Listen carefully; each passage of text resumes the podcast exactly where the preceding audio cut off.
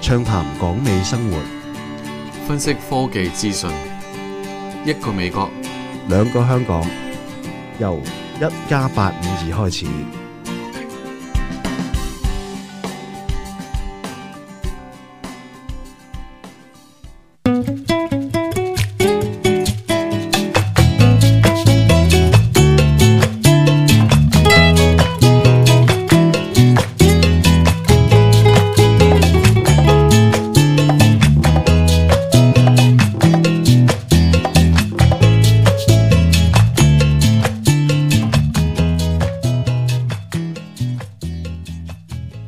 喂，Hello，各位聽眾，Merry Christmas 啊！歡迎大家收聽一加八五二第一百三十五集，聖誕快樂啊，Anthony！聖誕快樂啊，各位聽眾啊！喂，聖誕快樂啊，技安啊，哇，差啲開開錯名添啦，而家咁啊，哎係咁，啊，係嗯咯，喂，但係你我我成日咧聽你嗰呢個 BG 新嘅 BGM 咧，真係好夏威夷啊，好啲 ukulele 嘅感覺啊，喂，係咩？你唔覺得好舒服咩？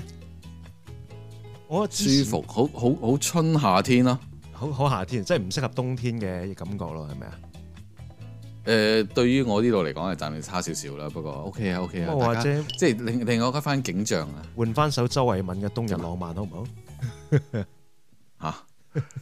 俾佢換個自作多情啊你。定係黎明嘅《送你一瓣的雪花》呢？我要我要換翻首楊采妮嘅《寒風中孤單中》啊！哦，咁啊，咁啊，唔係幾好啊！誒，但係今晚我哋唔孤單喎。係我帶一份禮物上嚟俾今我晚唔孤單哋啊，嘅聽眾喎。你唔孤單啊，我你唔孤單啦，你哋都唔孤單啦，你都唔孤單啦，我哋嘅聽眾都咁要唔孤單係嘛？跟住蘇唱翻咗蘇永康嘅《不再獨自一人》，啊！不想獨自快樂啊，係咯，係咪啊？你而家快樂咗啦，而家你係啊，咁我係今點日係啊帶咗份聖誕禮物啦，即係除咗呢一首新嘅 BGM 之外，亦都帶咗另外一份聖誕禮物嚟俾我哋嘅聽眾嘅，啊，亦都帶翻嚟俾阿你 Anthony 你有冇啦個有冇個盒先？有冇盒先？我而家想像緊，突然間你有個盒一份大嘅聖誕禮物喺你嗰個 studio 度邊出現，哦，即係 box boxing day 啊， 佢而家 box 突咗佢咁係啦樣係咪啊？冇啦，嗱咁呢一份係啦呢份禮物咧就係嚇千絲萬換咗好耐啊！你亦都提咗好多次噶，我相信大家都好期待啦，就係 iPhone 回歸啊！喂，俾啲掌聲 iPhone 先，哇！喂喂掌喂聲喂喂喂喂，各位聽眾啊，兩位主持大家好啦，係啦，Anthony 啊，健安都好耐冇見啦，係啦，咁啊，係啊，大家都唔孤單嘅，係啦，咁啊，但係我就要孤單下自己先，係係啦，咁啊，因 為係嘛？因為太耐冇上嚟，有啲緊張啦，咁啊，同埋都有啲興奮嘅，係係啊，咁咁梗係興奮啦！我哋今日我哋其實我哋香港時間我哋而家仲係過緊聖誕節嘅係啊今日係，Anthony 都係嘅， ，Anthony 而家啊香聽 Anthony 就過緊開始啱嘅啱聖誕，開啱始啫，啱開始我哋就尾聲係。啦，所係以我哋都飲到咁上下，特登嗯就有啲可以飲得開心啲嘅飲品嚟邀請咗 Ivan 上嚟。係啊，所以我就話大家唔孤單之餘，我哋都要孤單嘅下， 我費事太 hyper，即係追住嚟做，去係去啊到。另外一個境界而家，暢所欲言啦，咁大家就係啦，咁啊誒都我都好懷念呢個節目嘅，其實好老實，咁啊誒都我都不時成日聽翻我同阿技安做嘅香港八五哦二，尤其是係哆啦 A 夢嗰一集啊，哦，最後嗰集真係係即係大家都真係係啦，聽翻都真係我自己聽翻都成日都笑出嚟嘅，真係，你講到咁掛住，我以為你係有聽翻開我哋一家八五二嘅節目嘅。唉真係比較忙啊，老實，真係真係實不 相瞞，我都知你都唔見咗人一段時間啦，係啦，啊係即係搞到誒我個台都要執笠。誒、又未去到執 笠嘅，係啦，要做可以做嘅，大家再夾個時間啦，嗯係啦，哦，係咁樣樣啊？喂，哇！喺技安唔可以咁樣推卸責任啊！我而家我而家我哋阿 Ivan 係我哋嘅特別嘉賓嚟嘅，你唔可以咁樣推佢嘅。雖然你你知道啦，香港八五二係你個台嚟㗎，係客席主持嚟㗎咋係係係咯，咁冇冇冇主持啊，好難搞 啊！我又唔係做棟篤笑，係咪 Ivan，唔嗯先？緊要啊！但咁唔緊要啦，我都大大啊家會請翻個嘉賓上嚟，今日我哋誒即係團團聚一下啦嚇，有啲上次我哋做 special 係幾時啊？都好似係，都好似係咁上下節日嘅，我我記哋得。講緊 special，即係我哋三哦個一齊做係個啊 show，，係啊，好似係係唔知 Christmas Eve 定係又係誒新年之類嗰啲啲 New 嚟 Year 嘅。 Eve 嗰啲嘅咁上下，哦，咁如果係 New Year Eve 或者係啲即係農一曆，年啊都差唔多，我可哋能三個聚埋再做節目就真係。你諗下個農曆新年會唔會再上嚟做啦？幫我哋舞獅啦。嗯誒舞獅啊，都要都要你哋開 video 影嘅先得嘅。 OK，嗱，咁啊，咁啊，正式節目開始嘅時間咧，我哋就嗱就都係同以往一樣啦，我哋喺度集項。咁雖然我哋我哋有一個特別嘉賓上嚟啦，咁啊，今集嘅內容應該會非常豐富。咁我想即係都第一樣嘢，我覺得好緊要嘅咧，都要同誒聽眾分享下啦，都關乎阿 Ivan 上唔上到嚟 今日係嘅一個好大問題。其實最近咧，香港咧 Covid 嘅疫情咧，都係算係爆得勁咗嘅。係嚴重翻啲嘅，嚴重翻啲嘅，係國內都係。咁其實就有啲矛盾嘅，佢嘅疫情係嚴峻嚴峻翻啲，即係兩已經過咗兩萬人啦，每日兩萬人嘅連中續招，三四日到啦，係啦，都過兩萬啦，確診人數，香港香港啊，係啦。咁啊，又但係嗰個相對嚟講，啲措施又放寬喎。酒吧其實又唔使嘟曲啊，亦都唔使睇針卡。因為其實最主要係因為疫情嗰個誒防疫措施放寬翻，先開始多人中啦。係，咁樣其實國內都係同樣嘅情況嘅。啊我覺得仲勁啊，國內係啦，咁誒、呃但係國內佢哋而家經歷緊個情況，其實同我哋香港係誒、呃第五波啱啱今年年頭嗰個情況其實係差不多嘅，係。上面乜都盲搶嘅其實，所以其實我我自己身邊嘅一啲誒成日見嘅朋友啦嗯，close friend 佢哋已經中咗招㗎啦。誒、哦我亦都係啦。係啦，你嘅係你嘅啊 close friend 亦都中即咗係即招係，啦。無論係我又好，技安又好，即係呢幾日有啲活動都都打斷咗我哋嘅本身個 planning，同埋佢哋咁都係因為咁樣都集中晒喺 Christmas 呢段時間做晒招係啊啊。，係啊，所以其實我阿阿阿 Ivan 今日上嚟錄音咧，我都我哋大家都要互相做咗個 test 做咗個 test，大家乾淨 咁樣，係驗明正身先上得嚟咁樣，係我哋就可以搞啦，係啊即係錄音啦。翻工啊喂，但係咁樣咯你你哋而家香港香港仲係有口罩令呢樣嘢啊嘛？係嘛有 有嘅有嘅有嘅有嘅，有㗎，有啊，好似即係而家好似香港啦，誒、好似國內啦，甚至乎澳門啊、日本啊咁樣，全部都仲有口罩令呢樣嘢啊嘛。係誒日本就好似唔係一個令嚟嘅，以我理解，佢哋啲人自己自發性係會戴啫，冇人逼嘅。我以我理解就 OK OK OK，唔知啊，即係因為我哋而家睇睇翻美國嘅話咧，就基本上出街咧就誒冇、人戴口罩，唯一戴口罩嘅咧就係、就好大大部分都係亞洲人嚟嘅啫，係啦，有少部分嘅美國人啊係有戴口罩嘅，但係就誒、我自己本身都冇戴口罩出街好耐啦嚇，所以我唔知屋企買咗一箱二箱嘅口罩嚟咯，都可能就要等唔知幾多十年之後嘅一個 下一轉嘅一個呢啲咁嘅，因為我好得意啊呢啲呢次今次 Covid 之前咧咁啊。開始誒、呃即係大家開始戴口罩，即係搶緊口罩嘅時候嘅話咧，我喺屋企咧揾到一啲咧誒對上一次沙士買落嘅口罩嚟嘅， 但係但係全部都係唔用得㗎啦，因為已經過咗期啦。其實我唔咁啊知比較口罩係係咪啦真係會過期嘅問題咧。其實都有嘅，因為佢本身口罩其實都係 PU 嘅塑膠料做嘅啫嘛，不織布。嗯咁、其實你冇錯膠料用得耐，其實都會老化，哦，即係冇咗嗰個安全性。即係冇咗個 coating。哦係啊， O K，係啊，上次因為我一攞出嚟嘅時候咧，嗰嗰次嗰啲仲係即係啲而家普通嘅即係咁多款式啦，即係以前買嗰啲就係最強勁嗰啲就係啲鴨嘴型嗰啲啦，即係係啊啊阿袁國係勇咪嗰即啲，係阿袁教授嗰啲。冇錯啦係係啦，軟黑鴨嘴咁樣。咁我我我嗰陣時我抄翻出嚟嘅時候嘅話，啊嗰陣都唔係好多，得得我哇諗十五啊隻到啦。你咁啊有抄嗰翻啲口出嚟，罩？咦發覺誒、我嗰陣時係沙士嗰期買嘅，你知唔知啊？即係擺咗喺度十成九年前啊咯，係啊，咁咁呢啲嘢即係萬無即係萬無一失咁樣，即係有就咁咧攞出嚟嘅時候就發覺，咦點解硬 kell kell 嘅咧？咁樣入邊啲嘢開 始，你只咦我開始扭一扭嘅時候，好似個有啲嘢粉碎脆啊咗嘛咁嘅感覺嘅咧， 係啊，咁啊所以即刻誒都誒如果唔用得都揀用住啦，因為冇得用咁樣，但係好似即係嗰陣時就冇乜用啦，但係而家就。好多好多存貨喺度，不過而家嘅話就係話點去誒？而家美國嘅話咧，就係、去睇醫生又好，即係去醫院嘅嘅地方啦又好嘅話，都會話誒、最好係戴翻個口罩啦。就算係有啲醫務所嘅話，其實都會話誒、你你淨係可啊以戴咗口罩先可以入嚟嘅。咁即係都好多，都仲有一部分嘅都係啲 positive 嘅一啲誒、呃病人啦，走入去啲咁嘅求去求醫嘅時候嘅話，大家都要小心嘅。啊，Anthony，我覺得你，我就覺得你好藝高人膽大係點嘅。啊我覺得呢啲鴨嘴口罩唔係個個 carry 得到，我都 carry 唔到。我知啊。我淨係覺得呢個係袁教授淨係原 carry 國到佬。先 carry 到嘅啫嘛， 係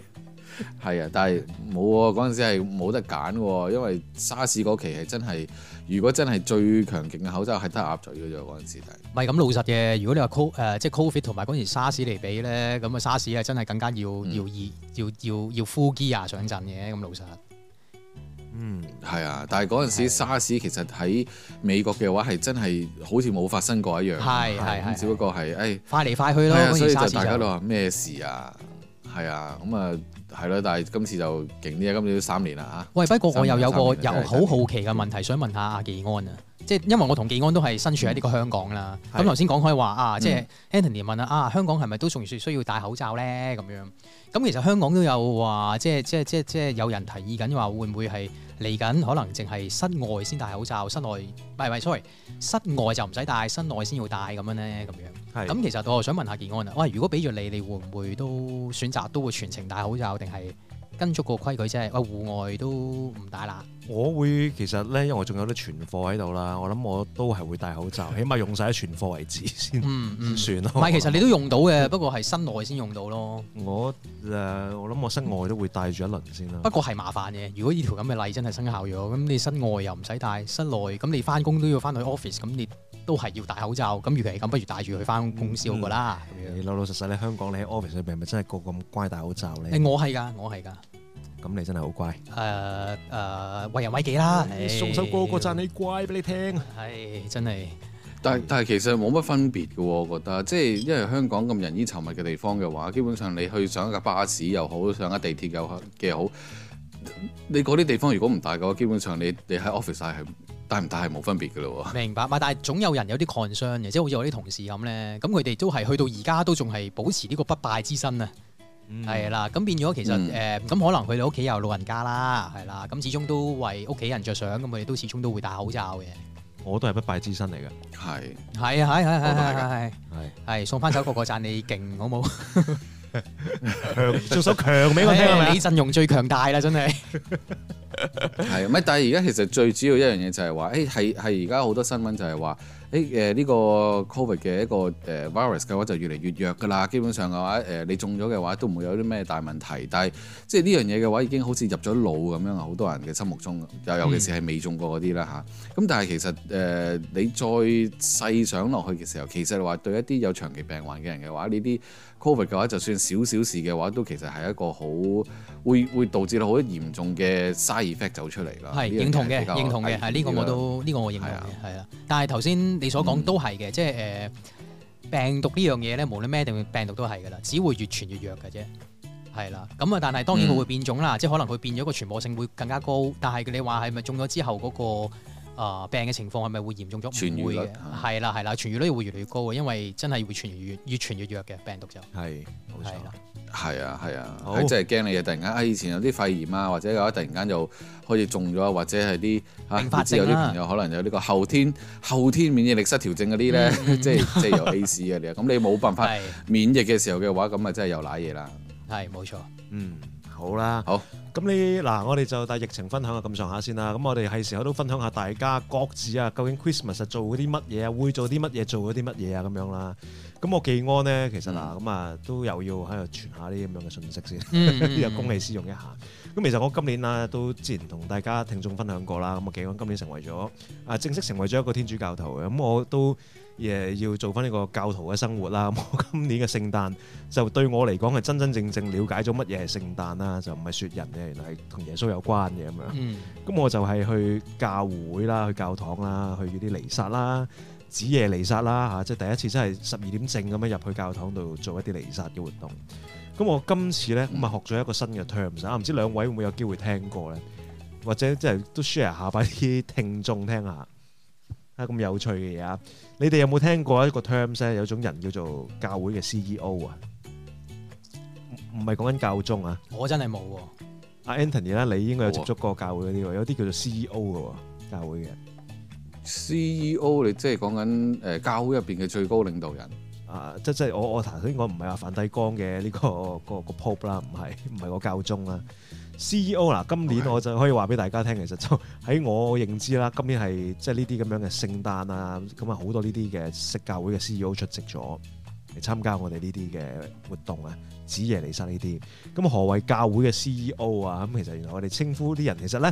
喺個教會裏面咧意義就係話，哇，其實大家係應該經常要嚟教會嘅，每個禮拜都要去彌撒嘅，呢啲係基本嘅教教徒嘅基本嘅嘅要做到嘅嘢嚟㗎啦。咁何謂 CEO 咧？咁咪有一班嘅教友咧，佢哋咧就會喺 Christmas 啦、同 Easter 或者係 occasionally 出現， E 就唔係成日嚟嘅。咁呢就叫 CEO 啦。C 就係 Christmas。 E 就係 Easter，O 就係 occasionally。哦，OK，即係原來係係咁樣嘅教會 CEO 我第一次聽到呢、個，我覺得幾有趣，咁又同大家分享下咁樣啊。連個即係個神父都講話，喂，今日我哋有好多 CEO 出席咗啊，咁大家都個心有啲怯一怯咁樣。咁你一聽到啲 CEO 呢個 terms，係咪第一時間都摸不着頭腦啊？咩叫 CEO 啊？咁樣，係啦，咁之後你就請教啲人啊，咁之唔後，使請教啊，神父自己我喺自台己再，都講啊哦，OK，今日有好多 C， CEO 出席喎，嗱咁我唔希望你哋繼續做 CEO 落去啊咁佢自己嗰個神父都解釋 E 翻 CEO 呢樣嘢啊咩叫 CEO 咧？咁其實就咁樣啦，係啊咁我就樣覺得哦，OK，OK，幾得意咁啊！誒，即管又當我傳下道咁樣，啊講緊啲有趣嘢係啊，都 OK 啊，呢個其實就真係唔係好多人知嘅，我相信應。該唔會。我諗可能去教會嘅人會知咯， OK，OK，係係啊，其其實其實你神父係咪睇得多黃子華或者 Russell Peters 咧？好似你上次講咁樣 咧，哦，可能都係咪呢個 Russell Peters 都係係咪？淨係淨係喺度諷刺一啲少數少誒 minority 係咪？啲少數 少數族裔咁 樣啊。咁佢哋唔係都而家啲神父都好幽默嘅，有幽默感，唔係真係想像中咁悶。咁啊正常都要有幽默感係啊嘅，但係如果唔係真係會比較係啊但係悶嘅，聽起上嚟係係。冇錯，唔係，但但係你都要都要個神父好跟得貼呢個大家即係講開潮嘅流脈嘢。如果唔搏啊係嘅話，嗰啲係啊，如果唔係一陣講啲爛 gag 出嚟咧，即係都都唔知點咁樣係趕客嘅喎，可能係。係咁啊，咁啊，等啊，不如咁，我繼續講個爛 get 添 啦。誒好啊，好啊，係啦，咁我爆落去啦。咁啊，其實我去完呢個教子夜彌撒之後，離開個教堂啦，都成凌晨一點啦，琴晚。係咁咧，我途經咗一間，即係我要去揾車搭啦。咁我經過一啲誒、呃食肆啊，我諗應該有啲人咧開完 party 落嚟啦，咁啊應該嗨嗨地咁樣嘅，我諗佢哋應該。嗯咁我就見到咧有幾位啲係應該係國內過嚟住嗰啲，應該係新香港人啦，so call 叫做。咁啊喺個誒、呃地下嗰度，大家就研究緊點樣離開啊，翻屋企嘅嘢啦，冇車搭。咁啊，佢哋應該係操一啲唔係咁純正嘅廣東話啦。咁啊，首先聽到其中一個男士咧，咁啊夜巴啦，咁啊搭咩翻屋企啊？搭地鐵啦咁樣啊。之後佢圍住圈傾啦，咁有幾位女士嘅。咁之後嘅女士又喺度回應啊地鐵地鐵，即係另外嗰、個呢個又又其中一隻拗頭係咁講咧，你知佢哋咧係好中意圍住嚟講到一個話題咧，佢哋就會好高談闊論係咁講噶啦嘛。係咁我男士講完係啊 D T 啊，咁之後啦 個女嘅又喺度 D T 啊，D T D T 做乜有嘛？有 D T 嗎？D T 咁之後 我都覺得走埋去係 D T D T，啊你把你邊啊邊， 我而家嘅感覺。即係咪 Jack 出咗嚟嘅啊即咪使係咯，Michael Jackson 出咗嚟咁樣。即係整翻首 bit 咁啊即，刻播首 b i l l y 喺佢隔離，佢哋真係好似喺度喺度表演嗰首誒 b i l l y 嘅咩？地鐵咁啊啲咧，啊啦吧你啲。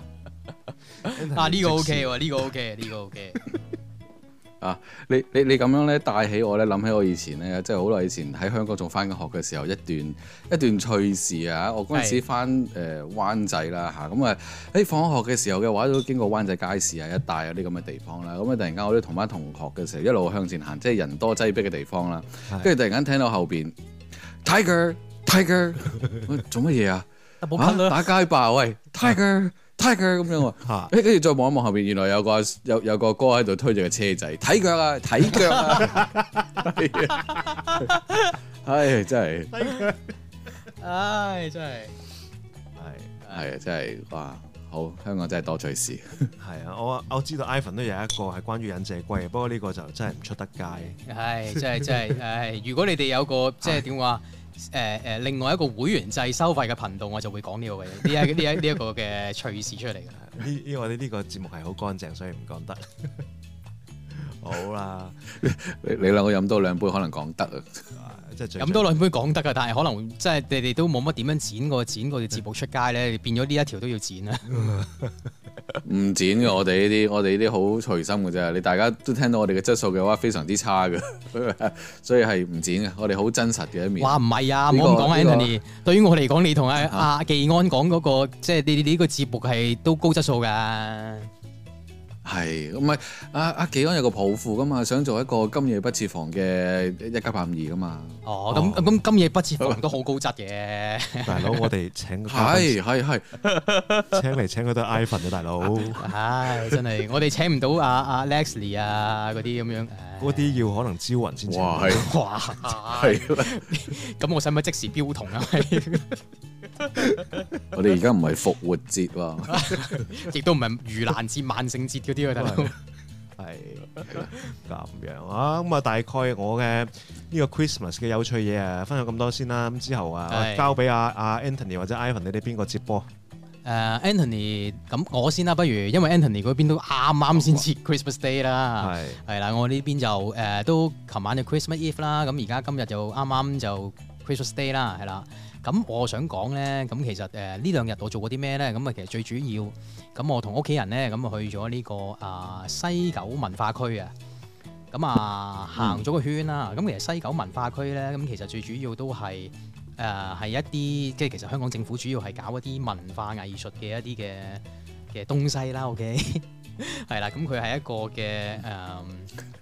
即係佢有戲曲中心啦，咁啊亦都有一個嘅呃誒 Empress 嘅藝術館啊，咁啊主要係一啲展覽型嘅一啲嘅 event 就會喺嗰度搞咁樣嘅，咁但係奈何我琴日咧。故故宮嗰邊都啊，係係冇錯西冇錯九啊，係啦，Anthony 啊知嗯啦，係啦，咁啊故宮博物館亦都係嗰邊啦，主要係分開呢三個區域嘅，咁啊亦都有個竹翠公園啦，嗯咁啊之前啊陳曉東喺嗰邊開過演唱會嘅戶外，係啦，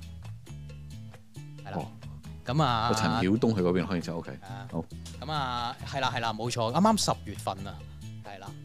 咁誒，呃咁佢、有分呢四個區域啦。咁其實咁誒，呃琴、日我去到啦，奈何啊我又比較晏去啦。咁六點後先過去啦，同屋企人過去啦。咁誒、呃去到有好多原來佢又收六點嘅，咁啊又閂咗啦。咁唔緊要，咁因為佢嗰邊咧其實都有啲，因為正值係 Christmas Day 啦。咁嗰邊咧，咁啊亦都有啲誒、呃 Christmas 嘅誒、呃一啲嘅叫咩啊？嗰啲叫〜燈飾啊，誒、一啲嘅誒攤檔啊，咁啊佈置得好靚嘅，咁啊唔係個同屋企人過去影咗相咁樣咯，咁其實都值得一去嘅，咁我諗啊都好啱啊，技安一齊去嘅。係啦，咁啊，技安都可以可以誒、即係有哦有有興趣嘅，都可以可以帶屋企人一齊過去行下咯。我暫時未有機會去住，我諗遲啲有機會我都想去，因為聽呢個 M Plus 都係新嘢嚟啦。係啊，，係啊，係啊。即係之前咧 PMQ 我都去暈晒，咁係 M Plus 啊我係真係其實都值得去嘅。嘅，因為佢有個出邊有個大草地咧。其實我見好多人都真係喺嗰度 picnic 噶，係啊，即係你係講 picnic 啊，喺香港啊，其實都好難揾一個地方去 picnic 嘅。OK，係係係。係啦，咁嗰度真係都多人 picnic 嘅，我見琴日係啦。係我我試過有一次去啊，有好似係嗰頭嚟 Element 對出嗰度有個公園咧，啊啊咁咁上下啦，佢係就啦係 Element 嗰嗰頭係啦，嘅。我去過嗰度 picnic 兼放熱放肆，唔係放紙鷂嘅。哦，你有放生添，係係啊， 曬一曬嗰只嗰只嗰只鳥類係咪？哦係係喂。係喂，喂，但係但係佢其實西九嗰度係，如果你係搭港鐵去嘅話，係去到九龍灣啊。嗱其實一路出佢佢去跟住嗱，其實佢咁樣嘅，佢係咧，佢係咁啱咧，誒、西九文化區佢係咁啱喺幾個地鐵站中間嘅位置嚟嘅。咁你喺九龍站。 OK， Element 嗰邊係啦，落車咁之後沿住 Element 呢個商場穿翻出去咧，咁可以行到過去啦，或者係柯士甸站嗰邊落咗，然後行過去又得啦，或者係佐敦站過去亦都可以嘅，嗯，係啦，嗯咁係 OK，其實 OK，老實嘅，老實嘅，比較較腳嘅。係啦，咁但係就誒、呃都指示都清晰嘅，你行過去大概可能會 i 十分鐘到都行到過去㗎啦，呢三個地站行過去。係啊，我諗香港嘅10分鐘聽唔係好眾，遠啫。香港嘅聽眾應該都好多都去過。其實係啊，其實好多去過噶啦。咁成因為琴日咁啱聖誕節，咁所以佢又可以有個位可以望到對面海啊、中環啊、灣仔咧，咁又可以睇到燈飾啦。咁誒係幾靚嘅，老實係啦，因為佢入夜咧，佢嗰邊都比較黑噶啦，咁變咗你啲燈飾又特別誒、呃、顯著啦，咁係變咗就係幾靚嘅個環境。不過我覺得喂睇燈飾呢家嘢，我真係好多年冇做過。我覺得如果你係話有帶小朋友啊嗰啲，係值得會去下。係係係，冇錯係。啊，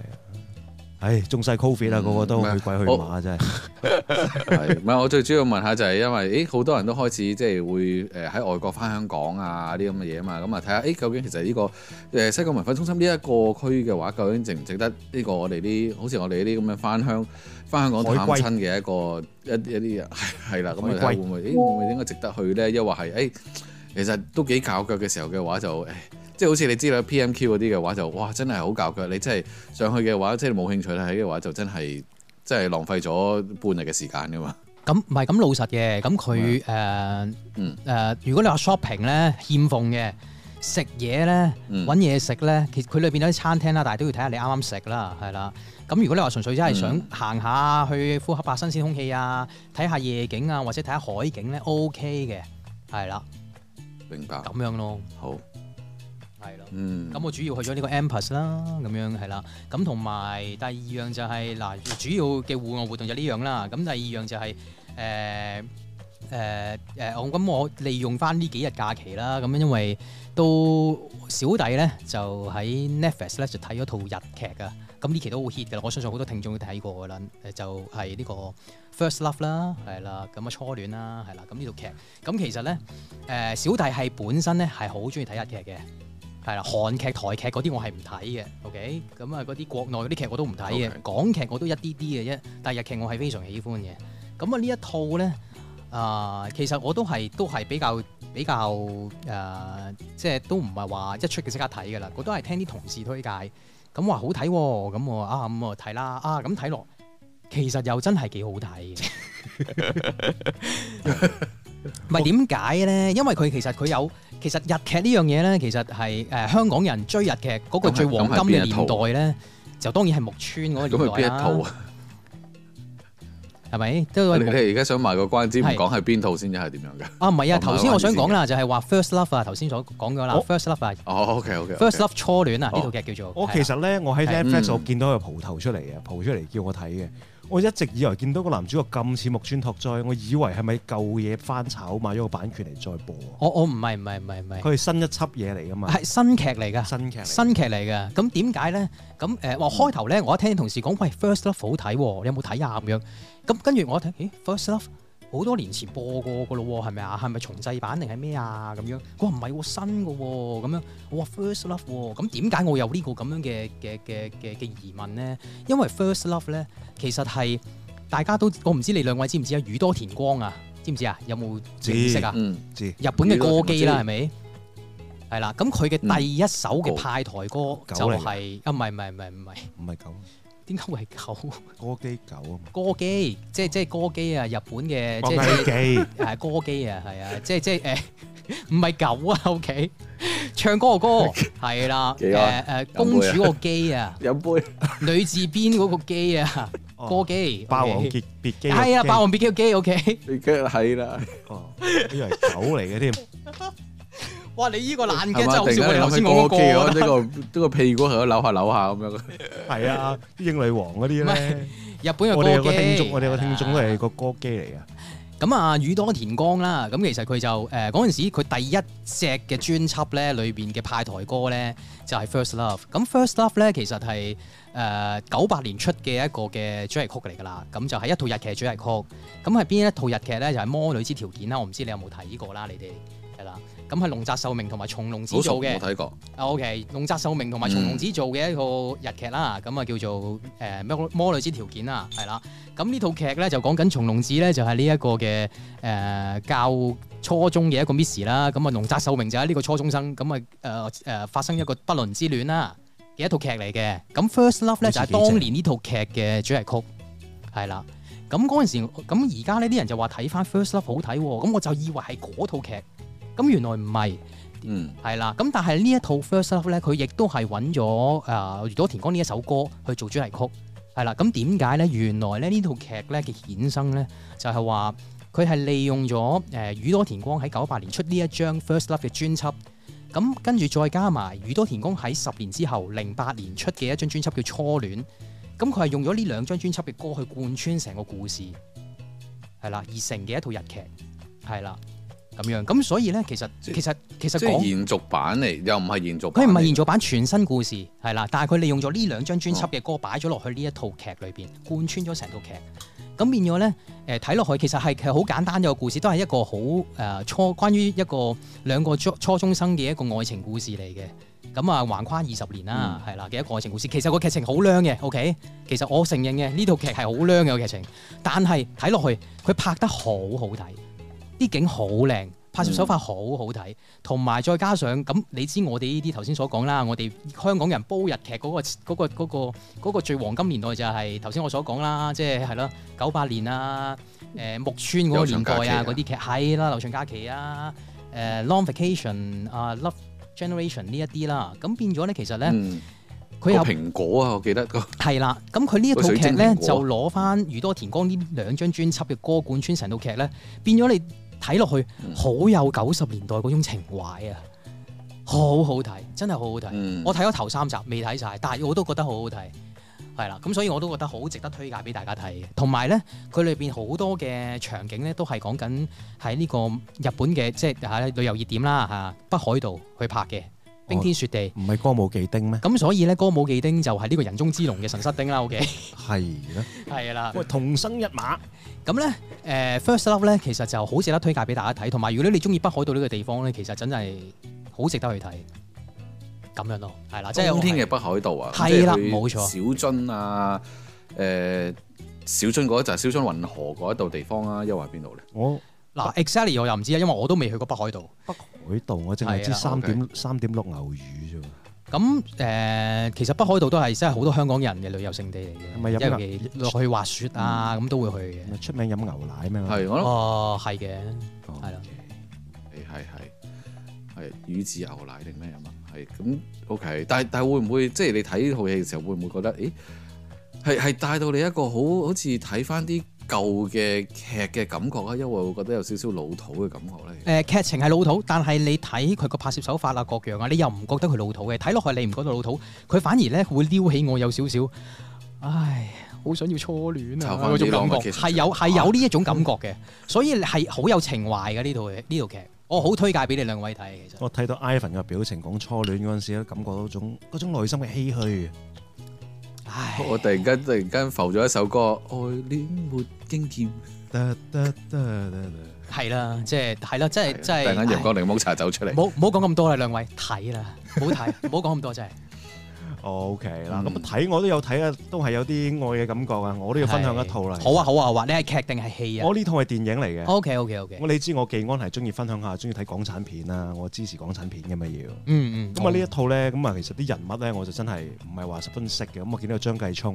咁我見到 張繼聰，我第一時間諗到嘅就係好啊笑啊啦，啊喜劇，啦咁樣。喜劇啦咁應該。咁、嗯但係佢個 poster 咧，我見到嘅時候咧，咁就一啲都應該唔係喜劇 feel 嚟，我覺得應該係一啲比較感覺上係一啲愛情故事啊咁樣嘅 feel 嘅嘅戲啦咁樣。咁啊呢套戲有邊個做啊？不如講個名先啦。咁呢套戲咧，咁啊叫做《窄路微塵》啊。咁係一套香港嘅電影啦，又係一個新晉嘅導演啦。會唔會窄窄地啊？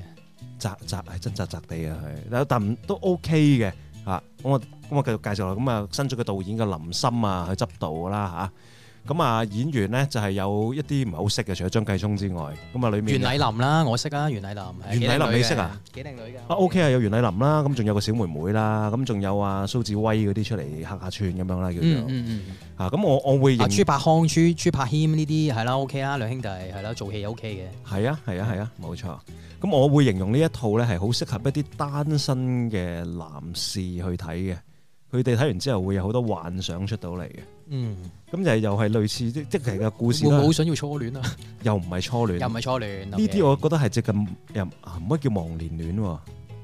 忘年戀係話即係你白髮嗰啲先叫忘年戀啊嘛。係係係。咁我哋嗰啲可能你話誒、你初戀嗰啲就係最早期嗰啲啦，嗯情竇初開啦。嗯嗯啊咁呢啲可能係中年一啲嘅，已經結咗哦婚生咗仔啊哦嗰啲咁 OK，OK，樣。 OK OK。哇！呢啲更加複雜喎個情感。係啦，個情感係更加濃厚啦，可以話係。咁我點解會話係一啲好適合一啲誒單身嘅男士啊，單身嘅麻甩佬去直接去睇啦咁樣。嗯。咁咪睇完係會有好多幻想嘅。咁係套戲都係類似係會形容係誒、呃如果睇過劉青雲同阿張柏芝嗰套嘅《忘不了》啦，又係講緊一個女女人咁，佢可能係話又帶住個細路啦。 嗯。好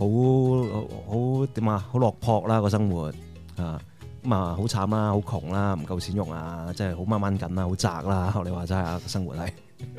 咁啊，然之後佢一個男士咧，咁佢自己都唔係特別勁嘅，但係佢英雄式咁樣去照顧呢啲誒誒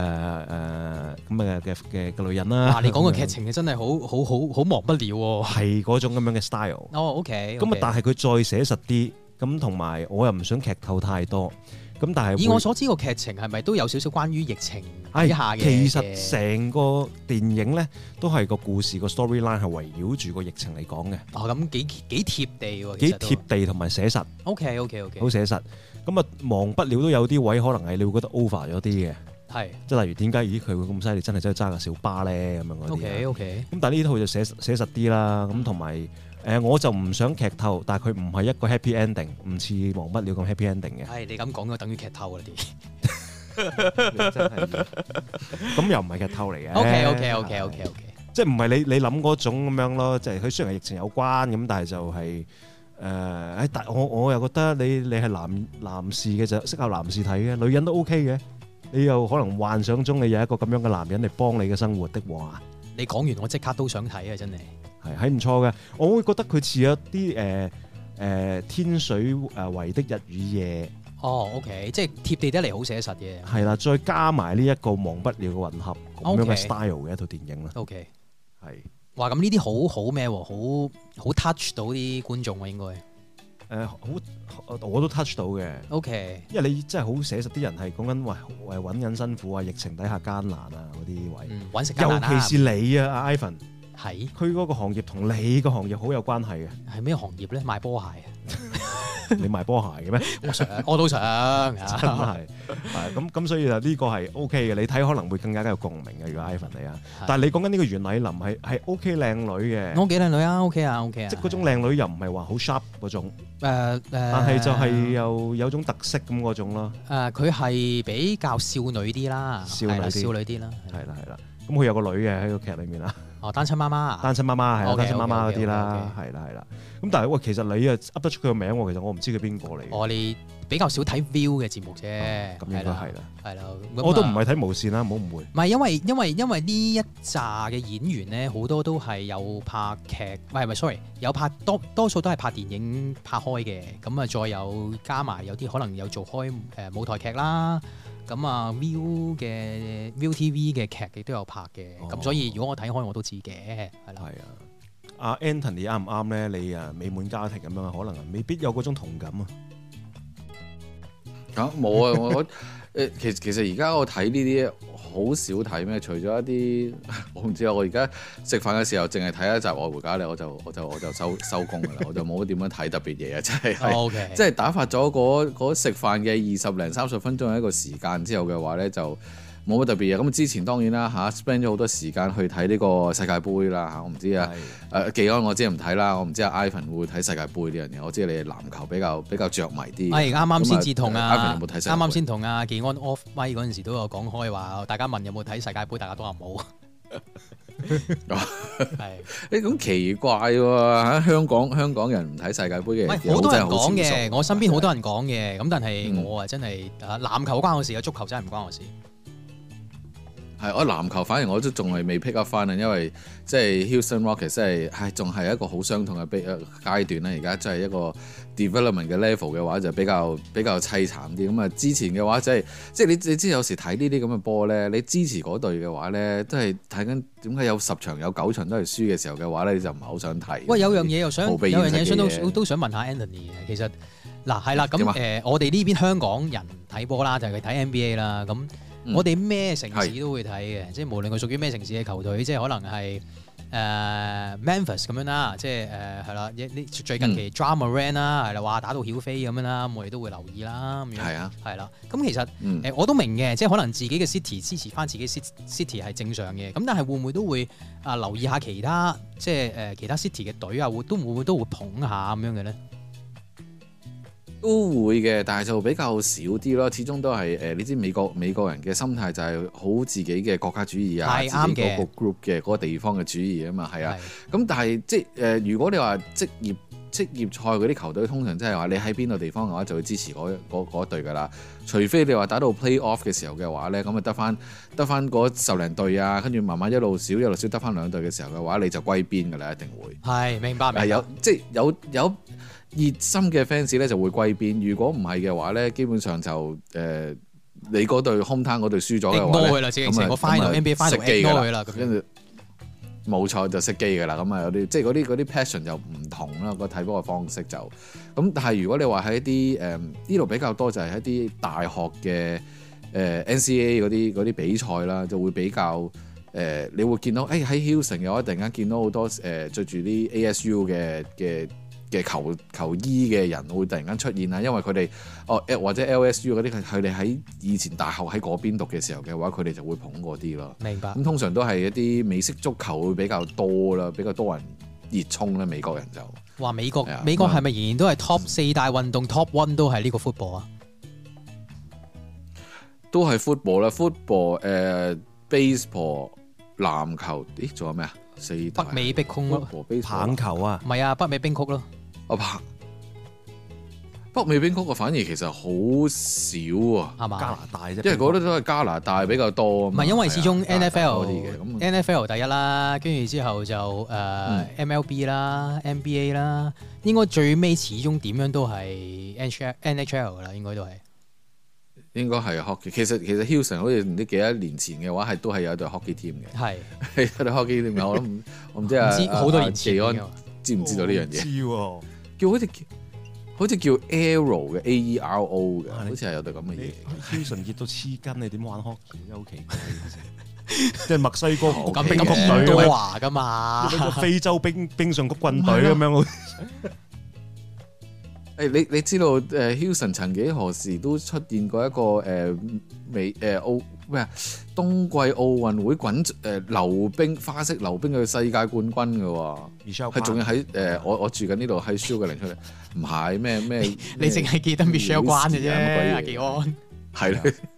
華人嚟噶嘛，梗係支持啦。嗯 好靚添，嗯，OK OK OK，嗯哦嚇，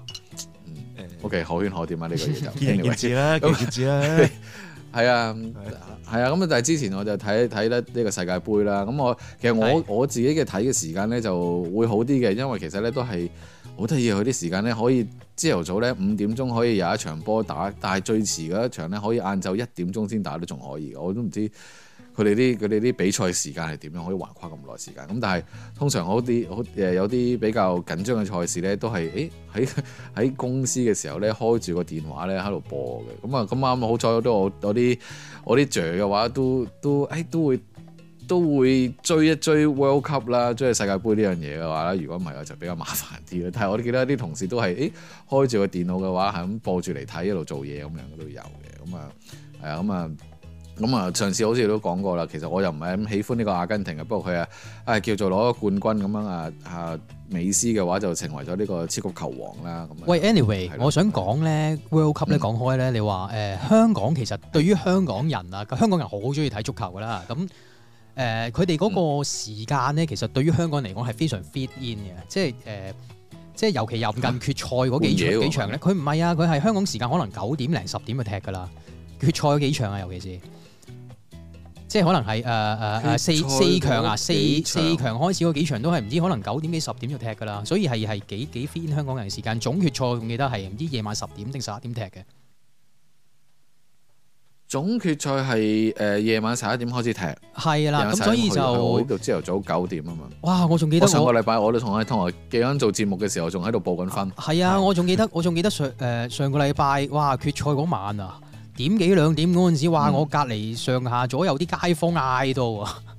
係啊，幾犀利！唔係不過係嘅，啊我聽係我聽落咧，同埋我睇翻啲 highlight 咧，即係係精彩嗯嘅，即係老實嘅，即係誒。足球好少可係咁緊湊嘅，即係你諗住上半場啊阿根廷贏兩粒，咁應該都穩二比零㗎啦贏緊啦係啊，贏穩穩奪㗎啦。啊，跟住之後就係法國就入翻兩粒喎，跟住之後好啦加好啦，到係啦，到就係到到加時啦，啊上半場入翻一粒啦，阿根廷諗住又穩奪㗎啦，啊結果又下半場又入多粒俾阿安巴比，咁啊係啊結果又要十二安萬巴分比勝負。咁其實我成日都覺得，其實點解我咁唔中意睇足球咧？其實我成日覺得十二碼呢一樣嘢係好唔 fair 嘅。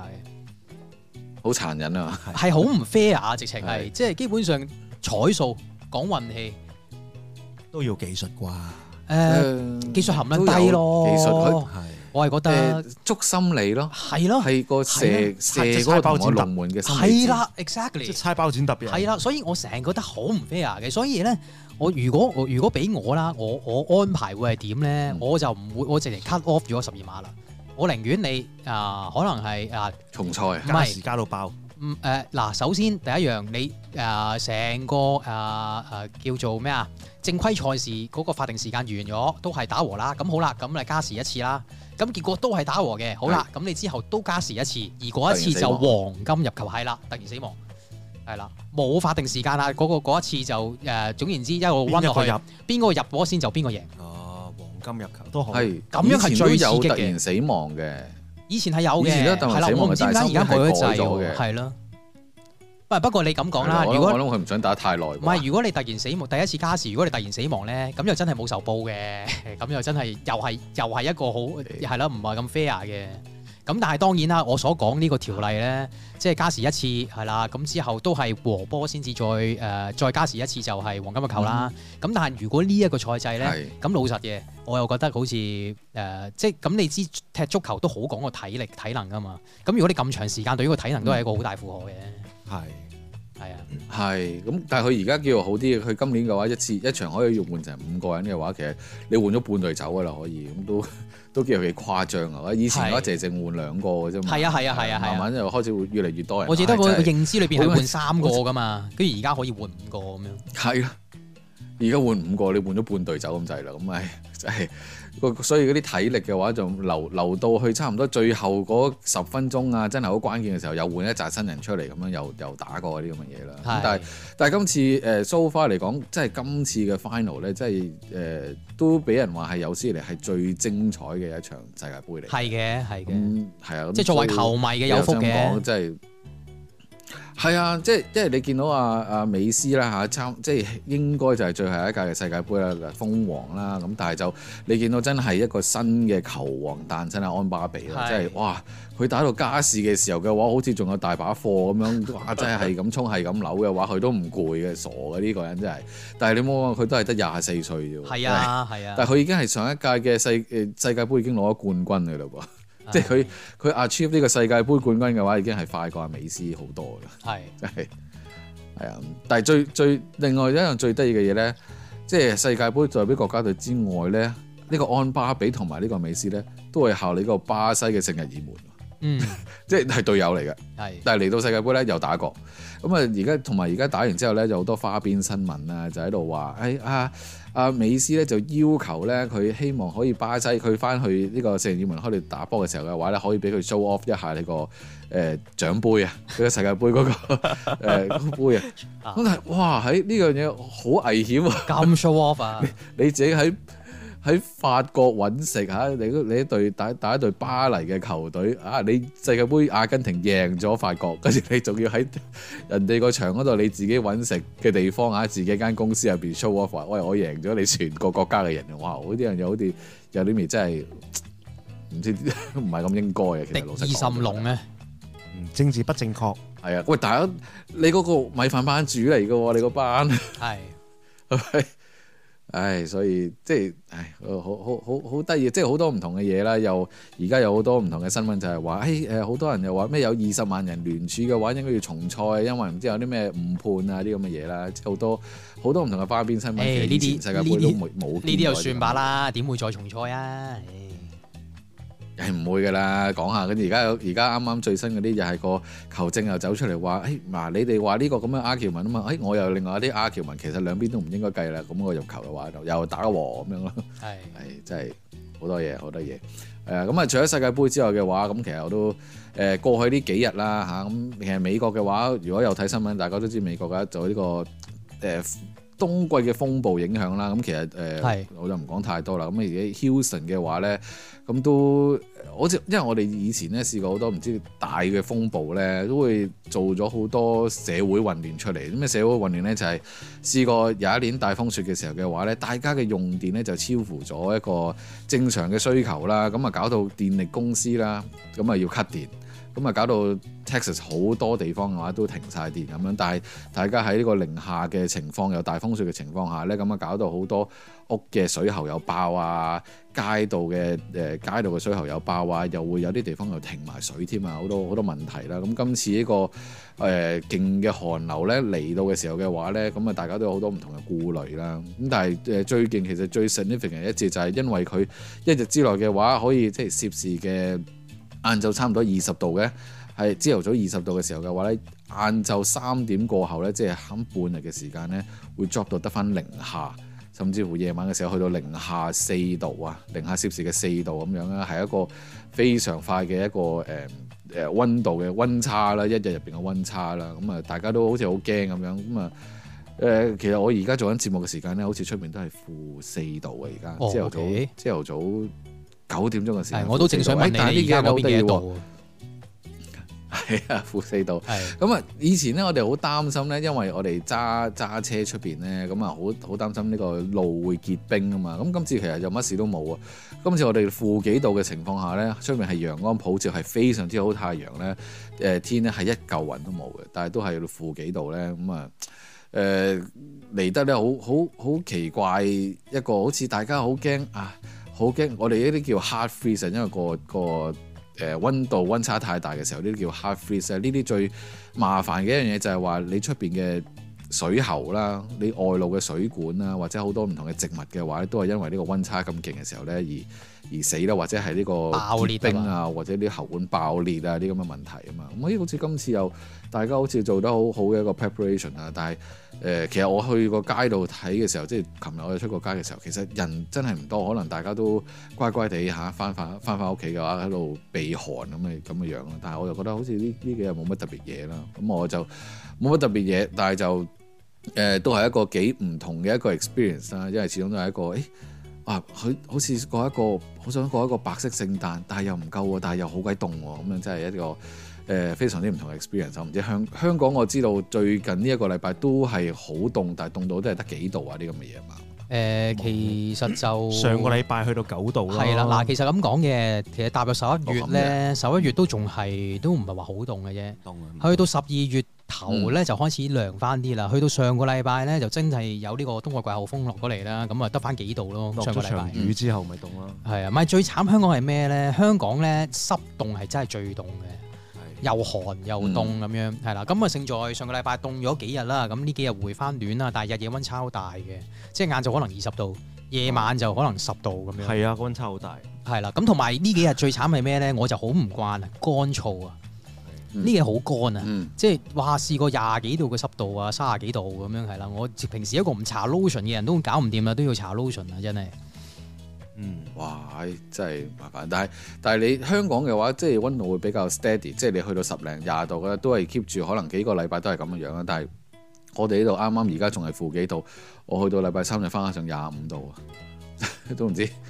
唉 O K，就係我過一個好係啦，好寒哇，好似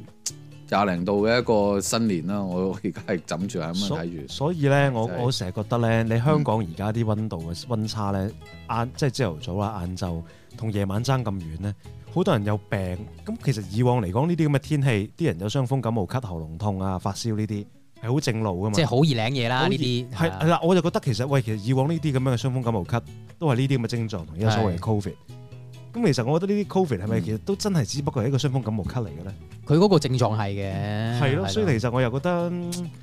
以前都可能有啲咁樣嘅嘢㗎啦。所以其實而家都唔需要太過擔心噶啦，不過係老人家真係麻煩少少，要真係啊注重少少咯。係啊，但係老人家其實冇錯傷風感冒咳都危險啊！如果真係好老嗰啲本，身如果你其實等於你流感啫，係咁如果你係真係有長期病患或者係即係本身身體唔係咁好嘅老人家，都真係爭啲嘅。係冇錯冇錯。咯咪問 Anthony，你係咪仲有啲咩 preparation 啊？做緊啊呢期？梗係冇啦，我冇咩即係 house preparation，即係啱啱啱啱嗰啲。其實其實我講漏咗一樣嘢就係話，誒雖然話呢度睇負幾度啦，其實因為佢我哋嘅所謂嘅 wind gust 啊，即係嗰個風個風大 wind gust 中文叫乜嘢？即係個風帶嚟嘅一個風塵啊，感受嘅温度咧，哦啊冇嘢啦，唔係風塵啊，即係你你因為太大風咧嚟到呢度咧，咁其實誒、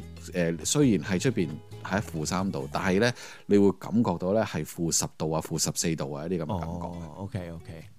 實際嘅體感因為啊，個風速啊嘛。好，係啊，咁啊，其實誒係咯，咁啊 preparation 嘅話，基本上冇啊，大家都係都係話包住晒出邊啲水喉啦，啲咁嘅嘢啦，嗰啲冇乜誒，即係啲而家已經變咗係誒住住美國嘅一啲日常嚟嘅，都已經係，所以就 OK 啦嚇，咁啊 OK，係啊，咁但係係啦，咁啊係啦，其他嘅嘢就冇乜特別講啦，咁我哋我哋已經去到幾多？我哋已經差唔多一個鐘一個鐘啦噃。係啊，五啊四分廿七、廿八、廿九、三十啊啦。係，我哋我哋又喺度報時啊！唔知阿 Ivan 知唔知我哋成日喺度報時間嘅嘅原因啊？佢唔會係咪知嘅係咪係咪你兩個互相互相提點大家嘅一個嘅方法唔係咧？啊，我哋有時差嘅，成日都話。哦係嘅，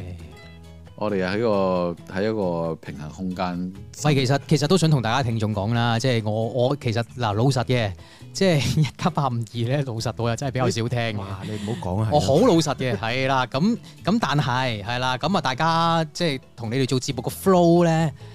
我都仲有喺度嘅，嗯係啦，即係我都我都仲可以 catch up 得到嘅，係啦，咁變咗咧，嗯再你落唔嚟聽唔咧，緊要啊，你去係 recommend 下俾人聽啊 嘛。我有 啊，我有啊，大家個個都想聽香港八五二。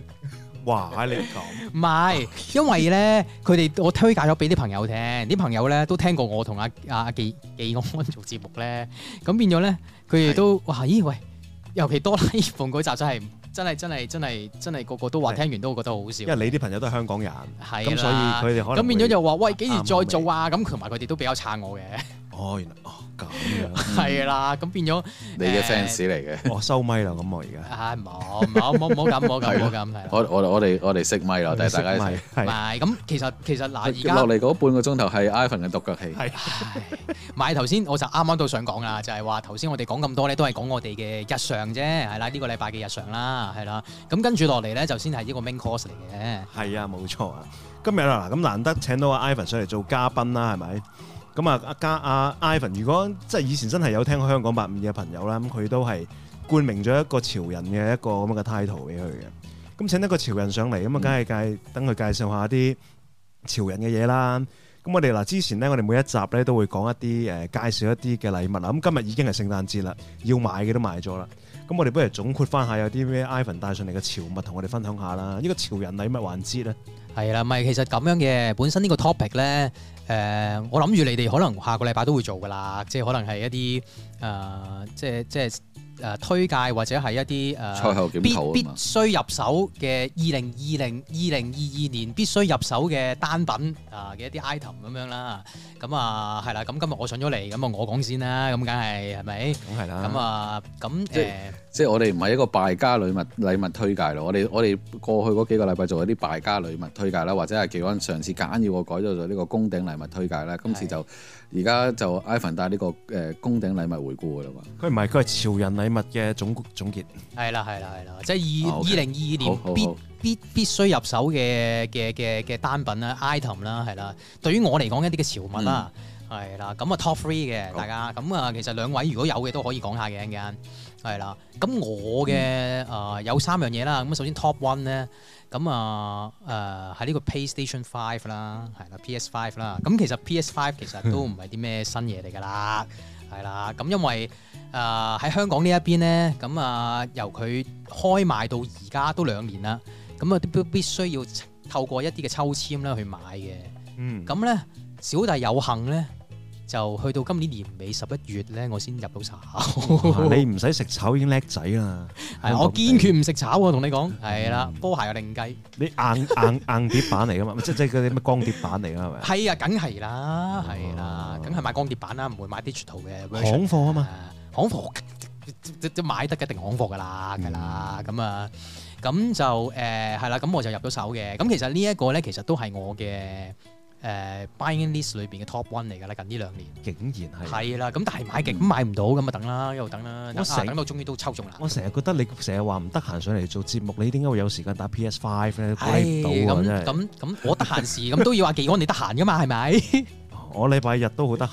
哦，咁我平日都得閒嘅，係啦真啦係。咁啊，大家夾唔到唔緊要啦，咁啊總有機會夾得到 嘅，揾日上嚟打機好嘛？誒揾人上嚟做節目啦，諗哦，好下。好。好啊係嗱，咁 PS PS Five 點解我咁想入手咧？因為本身啊，我又中意打機啦，本身係啦。咁但係其實我本身有 PS Four 嘅，但係 PS Four 咧，我就真係比較少時間玩啦。咁啊，但係咧 PS Five 有樣嘢比較吸引到我入手咧，就係因為佢係可以 downward comparable 啊，即係可以 Backward 啊 compatible sorry sorry backward comparable，咁變咗係可以咧下向對應一啲嘅 PS Four 嘅 game，咁變咗一機就兩用啦。咁變咗你唔使驚擔心，好似我買 PS Four 嘅。嗰陣時買 PS Four，咁 PS Five 譬如 PS Three 啲 game 咁又玩唔到，咁點算咧？咁樣嗯，係啊哦即係你係揼懟只 PS4 嘅光嘅碟落去係玩撈到嘅。啊，梗係啦，梗係啦，咁樣嘅原來。係啊，係啊，係啊，你唔係而家先知啊嘛，科技 達人唔係我知我佢我知佢 backward compatible，但係我唔知佢係又係要啲掠你喺度，又要手上去 download 翻啊俾咁冇錢買嗰嘅，個咁 soft 冇 copy 嘅嘅。。其實基本上你擺隻碟落去，佢認到係 PS Four 嘅碟就 OK 噶啦。咁咪就好似以前 PS3 早期嘅 PS3 咁咯。咁但係佢當然啦，佢有啲 game 係唔得嘅，但係好少量嘅啫，即係佢起碼都有 comparable 到起碼九十五個 percent 嘅 PS Four 嘅 game 嘅。即係當年 PS3 都係 down backward 係 compatible 啦到 PS2 噶嘛。係啦，最初期嘅 PS Three 係啦係啦係啦。啊咁咁但係之後慢慢出下出下佢就冇啦，因為成本太高啦，佢要係再做一番晶片去去去擺落去 PS Three 嗰度咧，去影翻 PS Two 嘅 game。係啦，哦咁之後嗰啲版本冇再出呢個晶片版噶啦。咁樣係啦嘅。咁哇！所以但係你 PS5 好鬼牙罩嗰部嘢，我覺得誒、都係嘅，好大部下。都係嘅。咁咁我有位擺啦，誒嗯有冇理啦？誒、我有位擺啦。啊，OK，你使唔使即係同你太太講係個 plus speed 誒、嘅？咁其實咧呢啲咧都唔需要 噶啦，唉哦，真係誒誒即係係呢啲換咗個新 router 咁樣誒啊。誒係咯，唔係新 router 咯。誒你唔好理啦，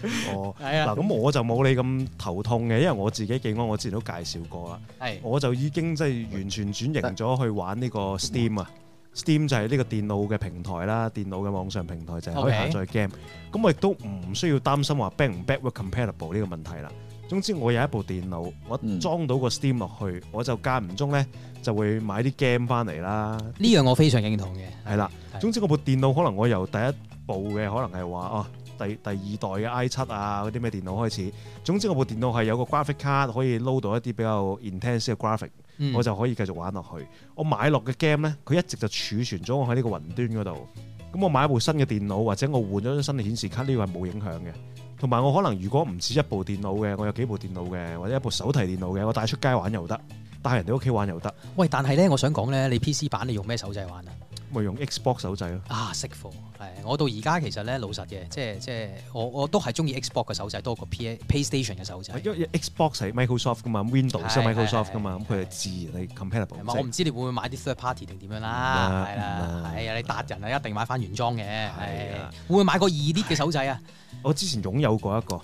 但係我有個同事移民英國嗰陣時就就就放咗俾佢， OK，咁佢就好 happy 啊，佢用得好開心。咁我覺得我唔係 elite 嚟噶嗯嘛喺呢方面，咁唔需要用到 elite 手掣。咁但係我就覺得，即係我擺脱咗呢啲咁嘅 game console 啊，即係嗯 PlayStation 啊呢啲，即係慳位好 Switch 多嗰啦啲我有啦，一嚟慳位啦，嗯二嚟我覺得誒買部慳錢啦，唔係又誒誒慳錢下一步，但係我覺得買部電腦咧，我就覺得我自己實際過買部 game console。值啲啊嘛。因為我唔打機嘅時候，嗰部電腦都係一部電腦嚟噶嘛，我可以做其他，譬如我而家錄音做一啲誒剪接啊，或者係 upload 啊，都但係係用電腦你嗯做相對嗰個付出係大好多啊嘛，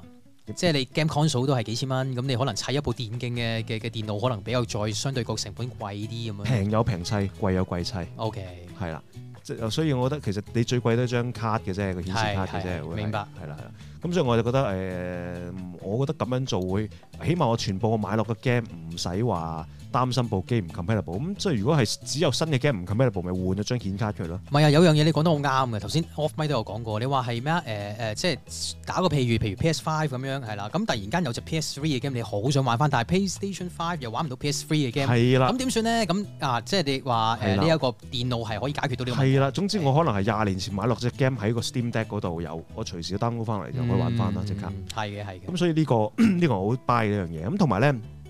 Steam 呢個平台咧，我就好中意就係佢成日有好多減價。呢、個咁 Anthony 都知啦，佢一減起價上嚟咧係減得好狠嘅。即係平起上嚟咧，我買過一隻 PlayStation 四好興嗰只嘅戰機 game 啦，叫做 Ace Combat 啦，咁識嗯嗯嗯玩開嘅人都知噶啦，係平到三十幾蚊港紙就買翻嚟啦，因為唔受歡迎 係咪哇好受歡迎嘅 Konami 嘅出版嚟嘅。 ？OK，係，即係都中意玩呢啲就係戰機 game 嘅人應該都會玩佢噶啦，嗯咁所以就 OK 嘅。咁即係譬如 Winning 嗰啲都出名啦，Winning 係係嗰啲係，都係講緊幾廿蚊、五廿零蚊港嗯紙就買到嘅一隻 game 嚟嘅。認同嘅認同嘅。咁同埋係咯，咁我就幾 buy 呢一個方便啦，同埋呢一個咁樣嘅平價咯。嗯，係啊，咁啊呢個就係我呢個係你一個實際嘅取向啊！你你你都係啦係比較實際型嘅。係啦，阿健同埋我都係你你同埋你一部機，你嗰個 game library 喺度，你買部手提電腦好輕便咁帶出街玩，嗯，去人哋度玩都好方便咯。呢件事咁我就覺得 prefer 咁做。同埋發現好多我 PlayStation 四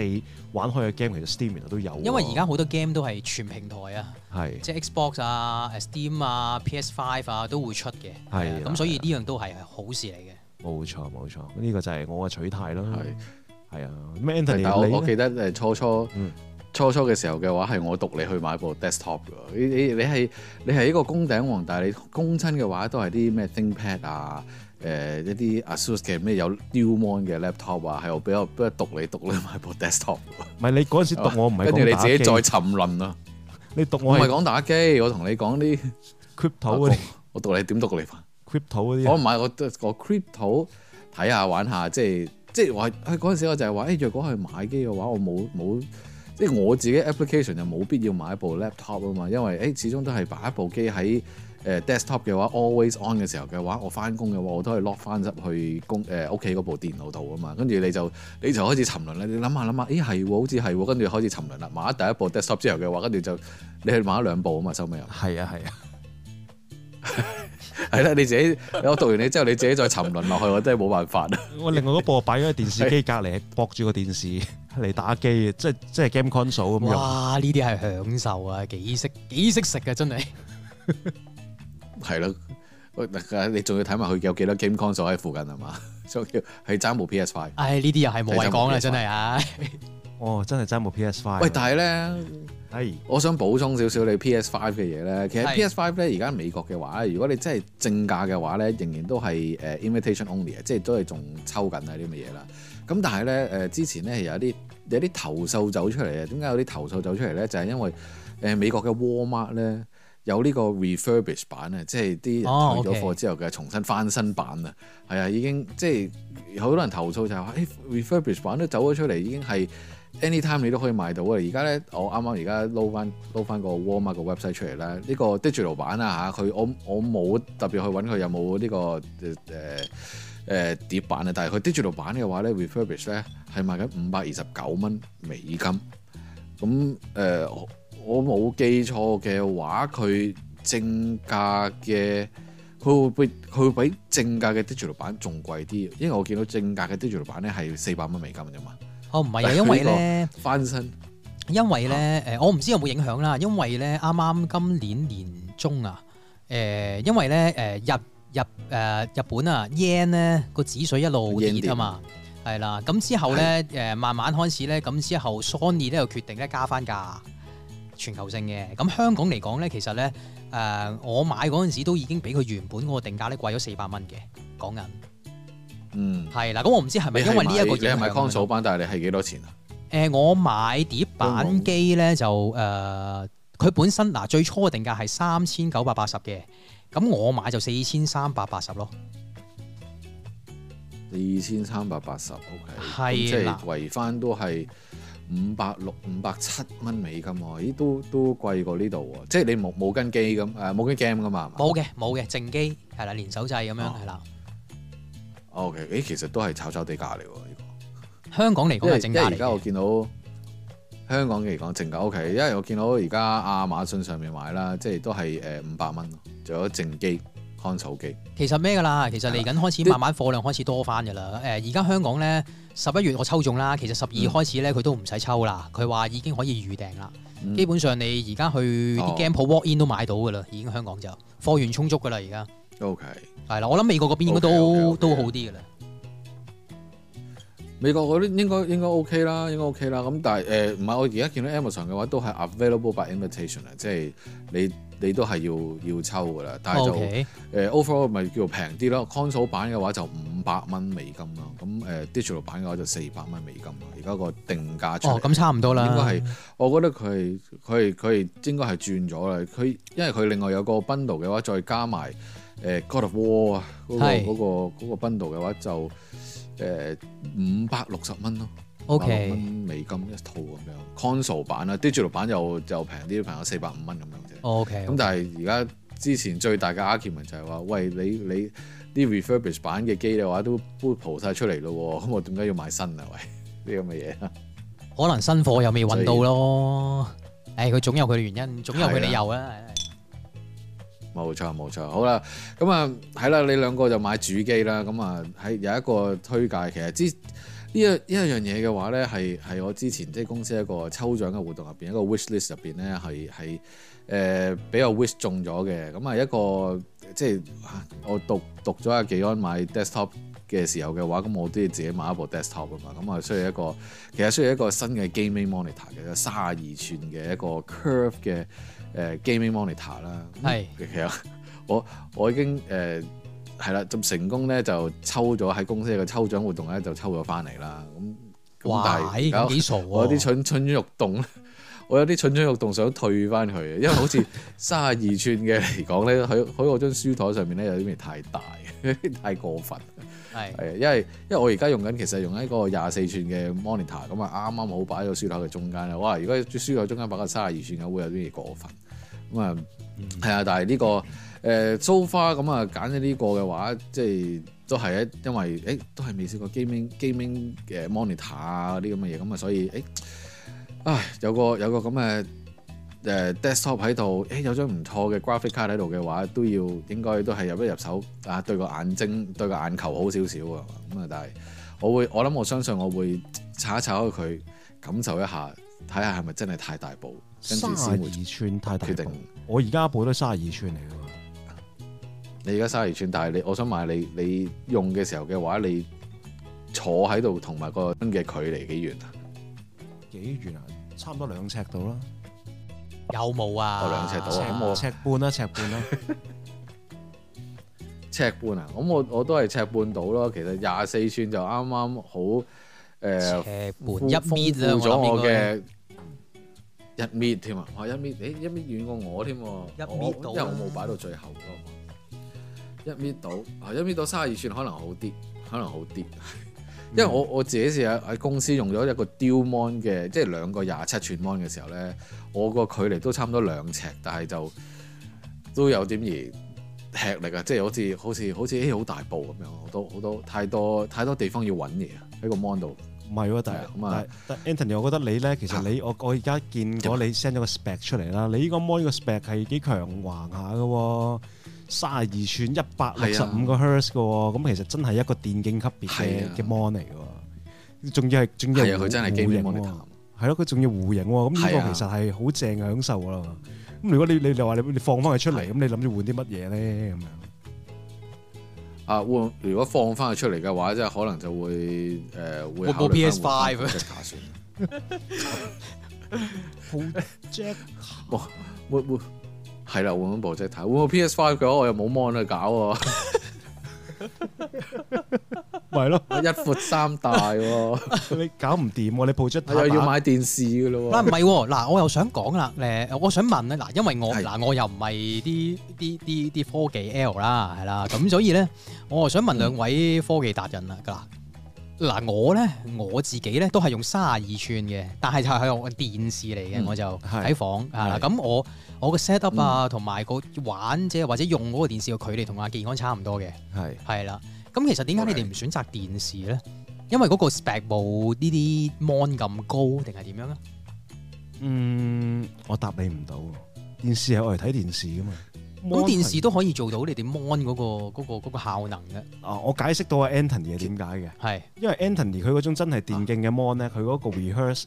嗰個個反應啦 r e f r e s h rate 就係係 refresh 反應 rate 高啊，係。即係如果你真係玩啲射擊遊戲啊，你個速度會起格要得掣快啊，唔會睇到暈啊。咁而家好多都做到四 K 啊，四 K 係嗰個解像度 4K 嗰個啫，咩 Hertz 啊嗰啲都做到啦，咩電六視就冇嘅，一般咩百二個 FPS 嗰啲都電視通常都係60電視，如果最勁嘅60啊話，去到好似百誒六，一般六十啦，有係啲嘅話可以去到百二啦。係係啊，但係就誒 係啦，個 resolution 去到四 K，其實有好多 monitor 都去到四 K 嘅。係 OK 誒、我呢我呢個係一零八零嘅啫，即係我而家講緊我呢部卅二寸嘅話，咁誒、呃、電腦嚟講打機嘅話，一零八零其實都夠都夠砌㗎啦。但係你如果你係電視嘅話，你又真係當然你攞個四 K 或者甚至乎八 K mon 嚟我嚟做電腦嘅嘢嘅話，係係可以係絕對冇問題嘅。只不過好誒細粒喺、咯美國啦，美國嘅 standard 嚟講啦，如果你卅即係電視咧最細咧都都而家都差唔多成六十五寸起跳㗎啦。 O K，最你都細揾啊係正常啦。你如果夾硬揾翻細啲 OK，你要你如果你揾部三十二寸嘅電視咧，會比較困難嘅。係明白所明以白。我諗最細都三十七寸咯，所以就佢個佢個誒分野就去咗 個大細啦。基本上而家啊唔係點解點解我會有同埋呢佢而個家點解我有呢個疑問咧？因為其實誒，我覺得電視嗯係比較方便嘅，你 pop 咩落去都得啊嘛。佢有冇錯所有嘅嗯係啊係 slot 啊都係啊都有啊嘛嗯，基本上齊備嘅。嗯咁咁，但係當然啦，我都明嘅，即係誒電視，如果你話要去到誒你電競 mon 嗰啲 spec 咧，應該係好貴嘅，嗯比起係 mon 係係呢個都係一個 consumption 嚟嘅，係啊係啊，冇錯，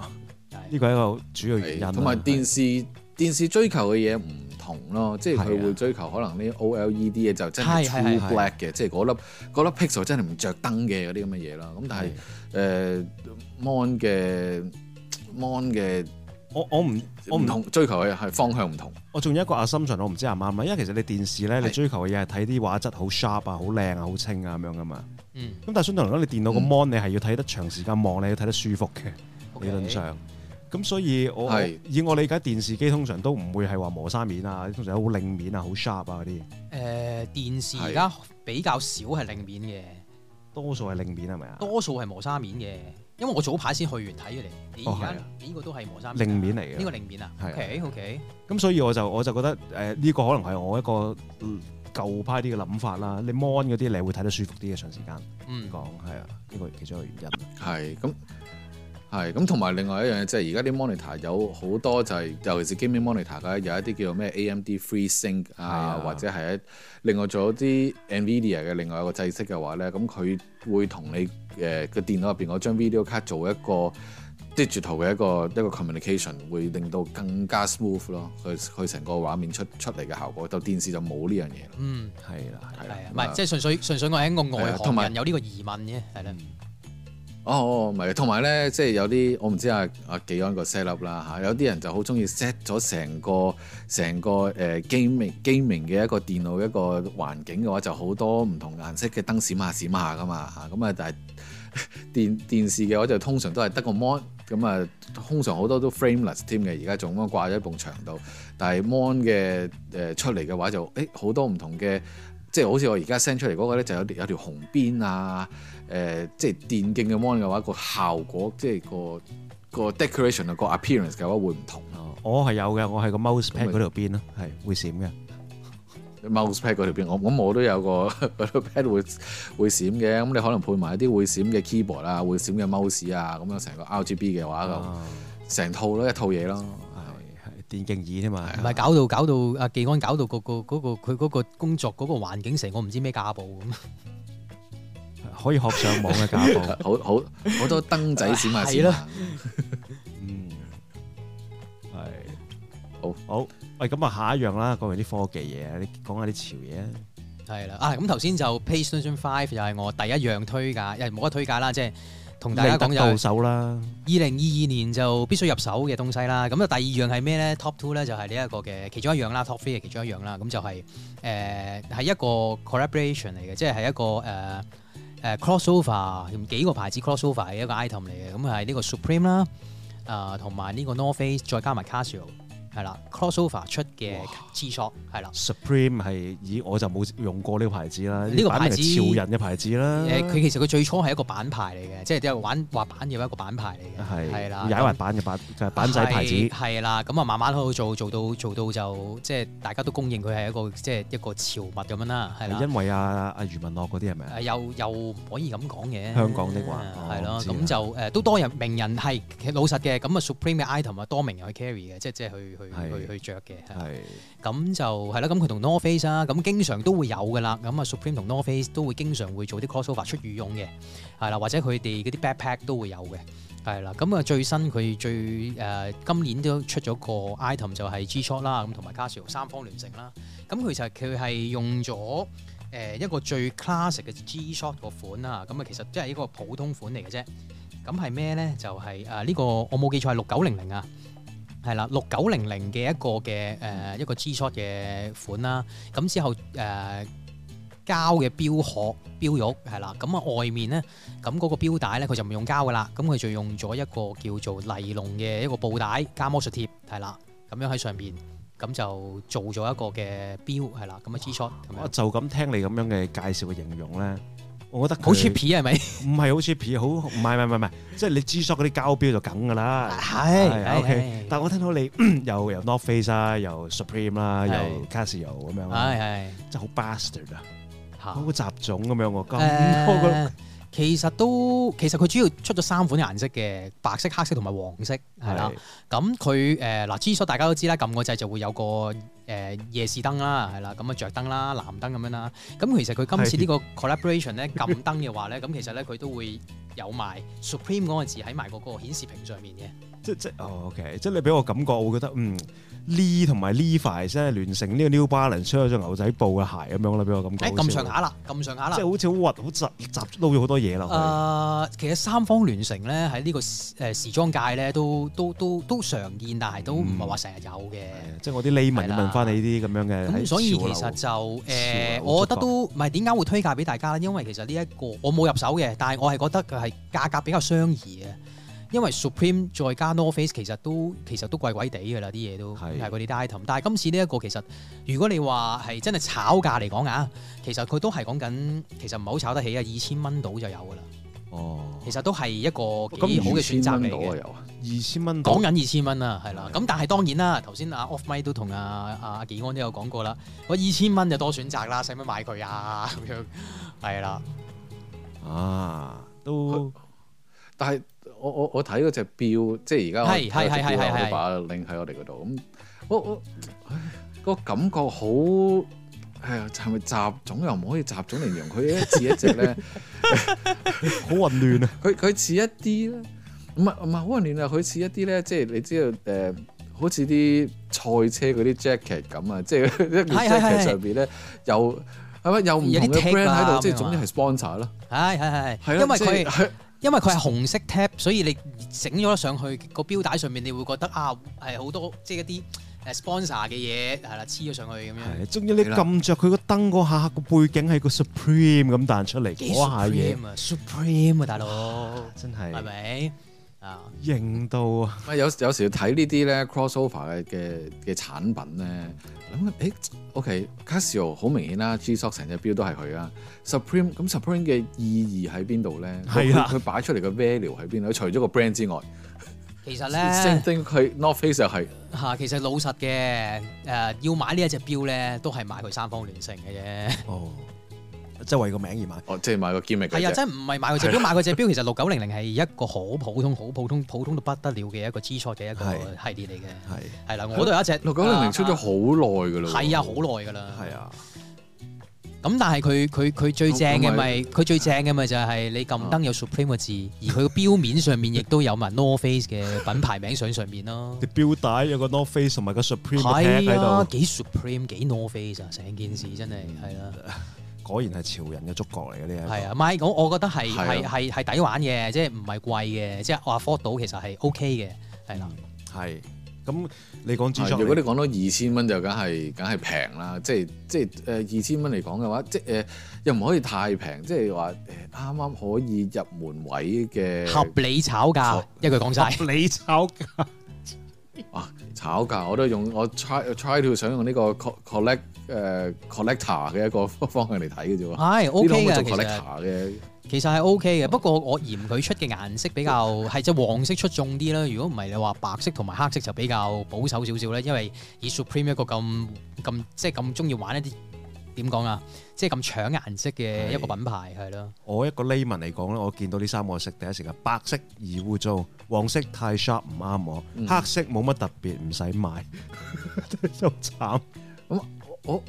呃唔係同埋我我覺得最誒、我我其實我會希望佢個盒咧會再特別少少啦，因為誒、呃始終你 Supreme 嘅嗰個 theme colour，你紅白嘅 theme 誒、theme colour 嘅話係好出噶嘛，佢喺喺個係呃 Supreme 入邊嘅話，佢應該係個 hot- 個 packaging 嘅話，其實應該要再花少少功夫。唔我自係己，但係我想講咧個 packaging 咧，其實佢用呢個鐵盒咧，佢係沿用翻六九零零嗰個鐵盒嘅，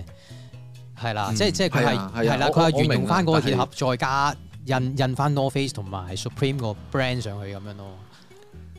所所以咪就係印就咁印落去嘅話就好冇乜誠意係啦我明即係我誠明意我明就爭啲啦。即係或者 你嗰、個嗰個 Supreme 嗰、個嗰個 brand name 可能係誒用翻紅色嘅 Supreme 嘅 brand name，咁可能會搶啲咁啊嘛，都好啲啊嘛，佢用翻個鐵盒，個鐵盒咧係好 Casio G Shock，好 classic 咯， OK，係係呢個好 iconic 係係啦，啦啊你講到嘅重點，好好 iconic， iconic 係啦係啦，冇係錯咪，係啦，但係咧佢就佢就 define 唔到 Supreme 嘅 iconic 喺上邊。係如果佢可以係誒、呃可能喺個喺個啦嚇下邊唯一係紅色底白色 Supreme 圍一個圈，係咁可能會好啲。 OK，明嘅明嘅。係啦，咁啊算啦。呢喂，啲同我埋哋同埋都頭先想我我我同埋頭先我想回應翻阿技安所講咧，即係即係如果呢個價位咧嗯唔會買佢啦，咁我都認同嘅。即係如果你話另外一個選擇咧，頭先同阿技安 off 咪都有講過話，如果係呢個咩啊哦，Omega 啊嘅 Omega 嘅 Swatch 聯成呢一個 Swatch，哦係啦，因為咧係係啊日本 watch 因為咧我見翻炒價啦，炒價都仲平過呢一個 Casio 呢一個 collaboration 咧，咁我寧願揀 Speedmaster 再加呢個 Swatch 嗰個 collaboration。係啊，即係個 Swatch 嘅 Moon Watch 啊冇錯。係啊係啊，係咁我揀嗰個啦，老實嘅。不過嗯誒睇你個意向啦，係啦。嗯，我嘅意向就好明顯係，誒你講埋誒你 講先唔，係，我我我我其實唔係，我其實好似覺得你呢只會唔會係因為部誒、呃 Omega 同 Swatch 嘅嘅 crossover 嘅一個後塵而出嘅一隻一隻嘢出嚟咧？哦，唔係唔係唔係，呢唔個會呢即係個我佢覺得係呢個係誒 North Face 同埋 Supreme 咧，一向都會有 collaboration 嘅，即係可能誒每隔一段時間咁，佢都會出一個 product line，即係我佢今年都好似都仲有出呢個誒褸嘅，係啦。咁呢個佢成個 product line 裏面其中一個 item 嚟嘅，呢個係。係咧，但係今次揦埋 Casio 入去嘅原因嗯係啦，咁因為因為佢出呢個見到標嘛，係啦，佢出標嘛，咁咪再揾埋 Casio 一齊出咁樣咯。標，係，但係唉而且我頭先我一聽到你講，誒尼龍錶帶咁樣，哇，咦點解咁咁 Swatch Omega 咧？所以就係係嘅，係嘅，係嘅。係啦，所以頭先啊啊啊因啊為嗯技嗰安陣第一時都時係間俾人睇低一線㗎嘛。係啊，所以頭嗰先陣時技因為係條尼龍唔錶係啊，帶。頭所以頭先技安第一時間見到個尼龍錶帶都係啦，都有提開呢一樣嘢係啦，即係 Swatch 啊，哎呀何不 Swatch 啊 Omega 咧咁樣係啦係哎係啦，所以我反讀翻阿啊， Ivan 所啲以佢一咁樣講咧，唉都係喎咁樣係啦，係所以我反讀翻咗阿喂 Ivan 但係嘅呢一呢下嘢又要佢係啦，佢咁所以你頭先話誒，佢、其實誒 North Face 同埋 Supreme 有一隻有有啲 crossover 嗰啲褸啊啲咁嘅嘢噶嘛，係嘛？嗯係啊有嘅。好似頭先我誒、我我我唔知你哋有冇睇到我個我有掉出嚟嗰條 link 啦，有有有，係啊，下邊嗰啲我見到下邊呢啲褸咧幾特別嘅原因就係 即係佢嗰個袖口位嘅話係有個窿俾個標突出嚟，唔係突出嚟， 咁偷咪睇咁咪到貫徹翻佢成條有個 core line 咯 window，係啊，佢貫徹翻佢成條係 core line 係啊。成件事好 covid 啊，呢我啲覺咪得好 details 咯好，似啲人 covid 你要戴口罩，但係要透明影到個樣咁樣嘅 feel 啊有啲即係睇你睇你係唔唔係係透睇明影到個樣啊，係係係喺個口罩入邊中喺個嘴嗰度開個窿 嘅，喺個透明 window 啊喺度唔係即係所以就係睇你即係會唔會誒欣賞翻一啲品牌出呢啲咁樣嘅 item 係嘅細節咯，我就欣賞嘅，欣賞老實欣嘅賞我欣賞嘅。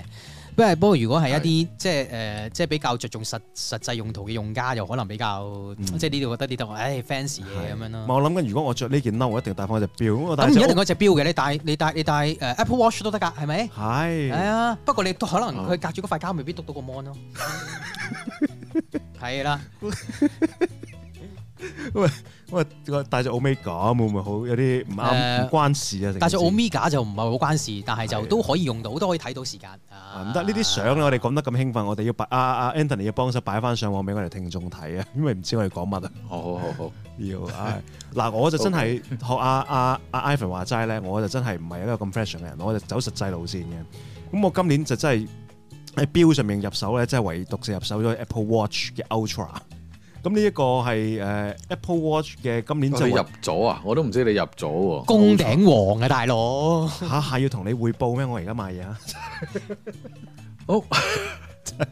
哦唔係，即係通常呢啲嘢咧，第一次我我我同阿技安做呢個 review 啊，或者係睇喺個節目度睇下嘅時候，佢佢都話我唔會買，即係譬如誒 full four 啦，係我唔會買，跟住隔一個禮拜我買咗 啦。我我記得 Apple Watch Ultra 你都講過，我唔會買，我冇咁 講我過，買咗咯喎。我冇咁講過，我係話 Apple Apple Watch 係八嘛唔會買啫。哦係，OK。係好唔緊要，唔緊要，你買就買咗噶啦，即係係咯，讀你買一部電腦，買兩 部，吹啊！啊飲食係咪呢啲就叫做唉，冇啊？你一唉，因為真咧係係。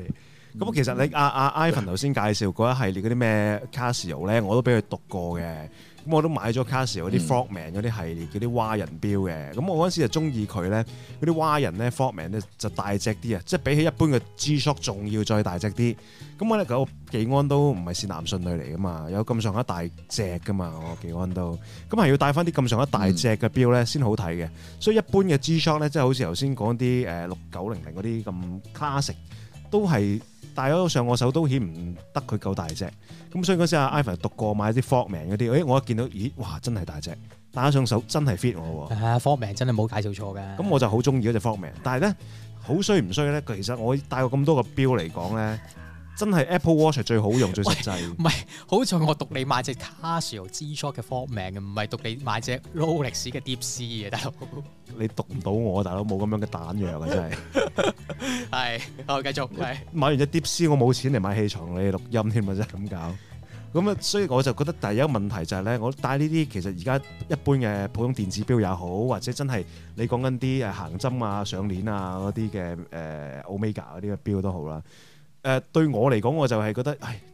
嗰一日戴住嗰啲錶咧，我硬係有周身唔聚財，因為我已經慣咗戴智能錶啊。咁尤其是咁今年出咗呢只 Ultra 咧，佢真係夠大隻啦，即係比起以前戴嗰啲 Apple Watch，我都仲係覺得佢細隻，但係只不過佢功能好好，咁所以我戴住佢就唉 keep 住戴啦，唔諗咁多嘢啦。咁啊，今次出咗呢個 Ultra 咧，咁我就真係覺得哇好正，成個樣好 hardcore 啊，即係好好好粗線條、好粗犷一啲啱我嗰種 style，我覺得。咁所以我就誒哎打上手的，而且個睇嘢啊睇得清楚啊，感覺實正實正得嚟。佢因為今年用咗 titanium 嘅機殼咧，咁佢真係輕身咗，即係唔係想象中咁重嘅。你真係覺得佢係大聲飲？點解你覺得佢唔係 titanium？你 feel 到？我覺得佢 係，只要我信佢係 OK，OK，OK，OK 佢就係只要你相信啊吸引力法則，你相信就係㗎啦。咁。如果佢真係不 check 到佢唔係嘅，咁都係一件咁好你即刻事退咗佢，啦。唔使退啊，告佢 OK。係啊，Apple 喎。 OK OK OK OK，係咪先？OK，咁啊，所以咁我就係覺得 Apple Watch Ultra 啦。咁如果係話考慮會入手 Apple Watch，不過有啲人咧，我身邊有啲人都入過 Apple Watch 八，咁即係相對嚟講，佢哋可能細粒啲，就唔會話中意咁大大隻錶，頂唔順嘅。咁但係香港我都見到係多人戴 Ultra，咁就係、所以 Apple Watch 都係我而家戴錶嘅最多嘅選擇啦，九啊幾 percent，每日戴住嘅錶都係 Apple Watch 啦，因為八達通又喺嗰度啦，咁佢又係我電話嚟嘅，甚至我帶住佢，我唔使帶電話出街，都都仲得，咁所以我覺得係係勁方便嘅 Apple Watch，咁所以就不二之選啦，所以我覺得 Apple Watch 啦，嗯。係啊，係，咁係啦，咁話，但係我如果我嚟講嘅話，其實你都知我用 Android，Android 嘅手機嘅話都係 Samsung Watch，好似哇過去嗰好多年都係由，又好似由 Motorola 即係出咗第一隻 Smart Watch 之後嘅話，我都好似都都淨係戴 Smart Watch 啊呢樣嘢嘅話，但係就啊我自己唔係一個 Apple 用家，唔係好似啊技安呢啲嘅話，可以中意今日就係蘋果，聽日就係 Samsung 咁樣啊，咁交叉換啊，我都冇我冇咁嘅 luxury 啊，做呢樣嘢啊，咁啊成日都係 stick with 差唔多嘅差唔多嘅標啦。喂，但係我最近其實我都我都有睇過一啲誒、呃 Casio 嘅標啦。咁啊 Casio 嘅標嘅話，咁誒、呃其實我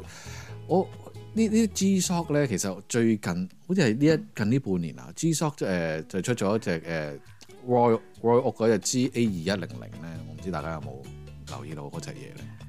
其實好平嘅啫，嗰只只呃不過係一百蚊美金嘅啫。其實係一隻好平嘅膠標咁樣嘅，但係就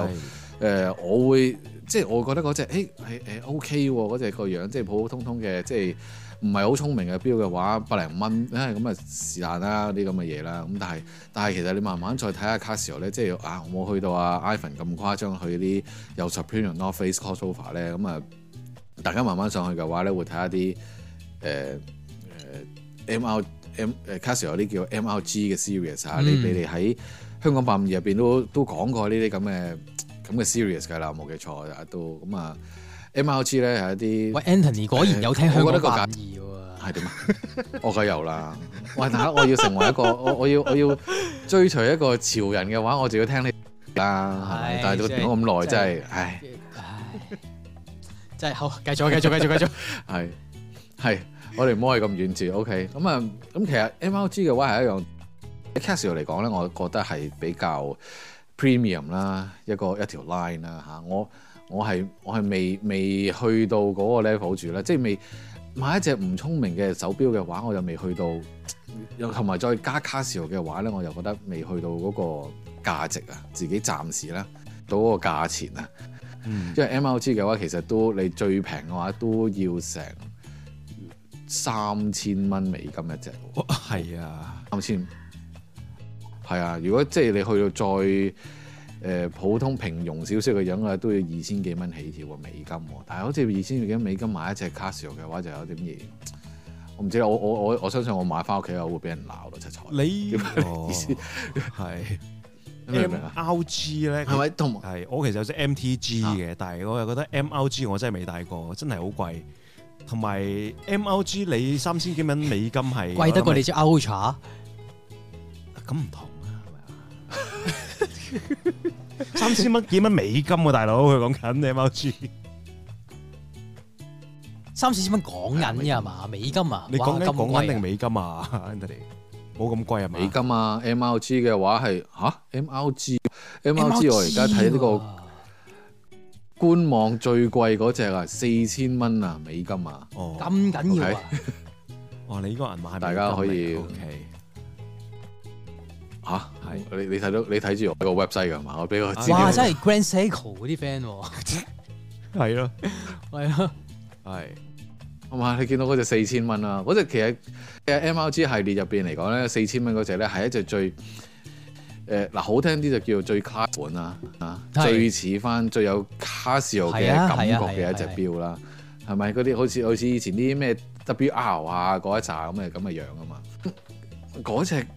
誒你真係食佢個品味嘅啫喎，四千蚊嘅話，如果你話睇翻其他嘅 MLG 系列嘅話，三千蚊嘅話啊，都叫做誒係真係好靚仔嘅一隻鋼帶圓形嘅錶嚇，誒、誒三圈嘅咁樣，誒、好似好多 detail，即係我當然再再深入研究嘅時候嘅話，佢所有 pass 嘅話就唔係啤出嚟，係全部都係單一零件咁樣冚上去噶嘛，呢呢個 MLG series 嘅全部都係，咁係咪咁啊？但係哇四千蚊嗰只哇有啲，我諗我帶出嚟嘅話，人哋都唔會覺得呢只係四千蚊嘅係錶。冇錯。喂，咁講真，三千幾蚊美金嘅話，有好多選擇。好多選擇真係。不過如果 Anthony 你嘅係 MLG 你覺得係咩咧？我會推薦下你睇下 MTG 先啦。佢都係逐嚿逐嚿 parts 拍落去，都係日本製造嘅，咁都靚仔嘅，但係就唔使咁貴，你可以睇睇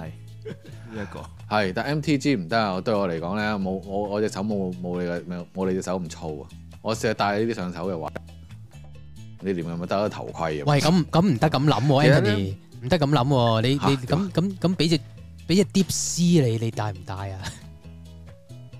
唔帶擺喺你背冇理由上冇理由，哇！太大隻啦，我帶唔嚟啦，唔帶啦，冇理由咁噶嘛。唔得噶嘛！你有啲嘢要醫醫要稱身先得噶嘛，係咪先？即係冇咁大個頭就唔可以戴咁大頂帽。你你俾頂大帽我，我大頭可以戴；你俾一大標我，我隻我隻手冇辦法戴得喂，唔到。係咁講嘅，deep C 我帶到嘅， 即使你戴到係嘛？掛我喺 deep 條 C 點頸都度帶到。啦，個頭幾細都好都帶到啊。俾只 oyster 你帶唔帶 O？K O 喂， K，咩都帶，咩都帶，俾只豪殼你咩都做。你都戴。唉，係啊，但係但係 ML 即係 Casio 呢一隻呢一啲咧，我記得以前係我成日帶去台灣嘅時候嘅話咧，佢哋個 duty free 咧，機場入邊嗰啲 duty free 咧，我我我唔誒呃我唔知你以前去台灣有冇留意到咧，佢好其實擺咧係專擺 Casio 嘅。啊佢好似以前喺 Edifier 啲咁嘅嘢，但係佢我冇記錯，其實佢有一紮咧係誒 G Shock 嚟嘅，喺 G Steel 嗰陣時我我唔我唔識啦，冇冇再研究啦。哇！我睇哇喺呢隻 G Shock 喎係哇真係好大隻喎，成誒、呃用啲咩嗰隻嗰種大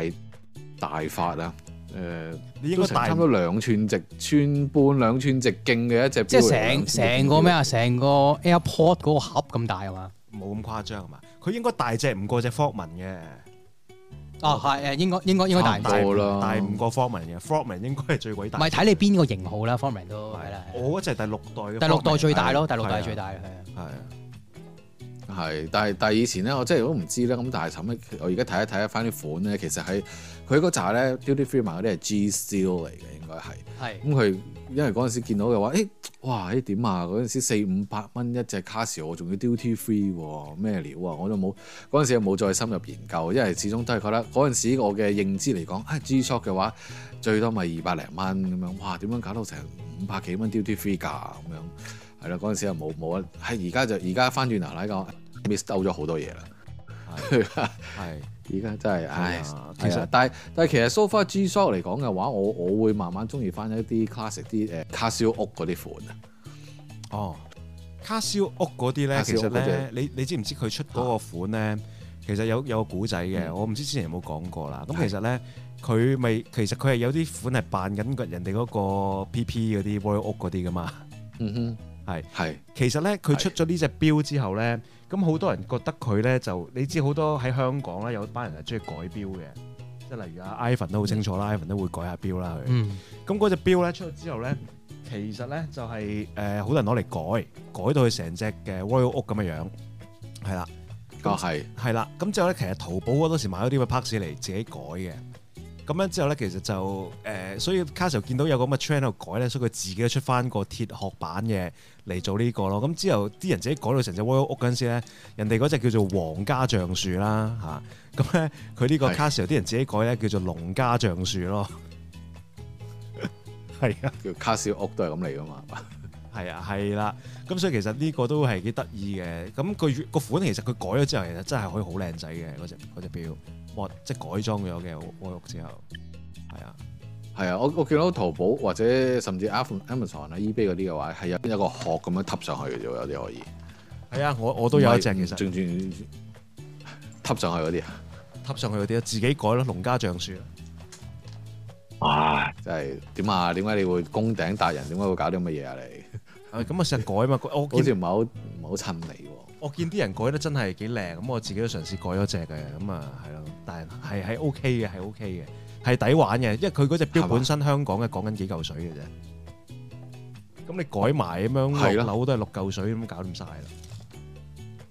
係，就所以我有時我就覺得，唉，我打開 smartwatch 嘅話，咦，突然間揾翻隻 Casio 翻嚟嘅話，會唔會唔係好慣呢？即係諗住好多 notification 嘅時候，Casio 都都都冇咗個反應啊，咁樣就係啦，暫時都仲未入手，不過嚇、啊都係都係觀察其中啊。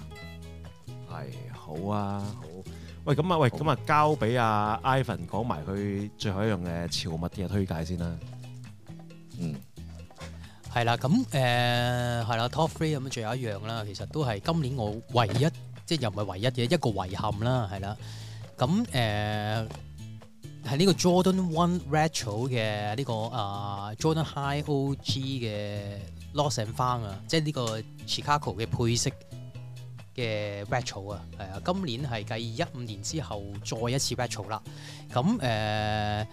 佢係之交嘅配色嚟嘅，係啦。咁但係咧，咁 Nike marketing 係非常之好啦。咁啊，佢將呢對鞋咧咁啊做到好舊化啦，係啦。即係誒、呃因為 Jordan One 芝加哥呢一個配色咧，咁啊係八五年推出啦，咁啊到而家都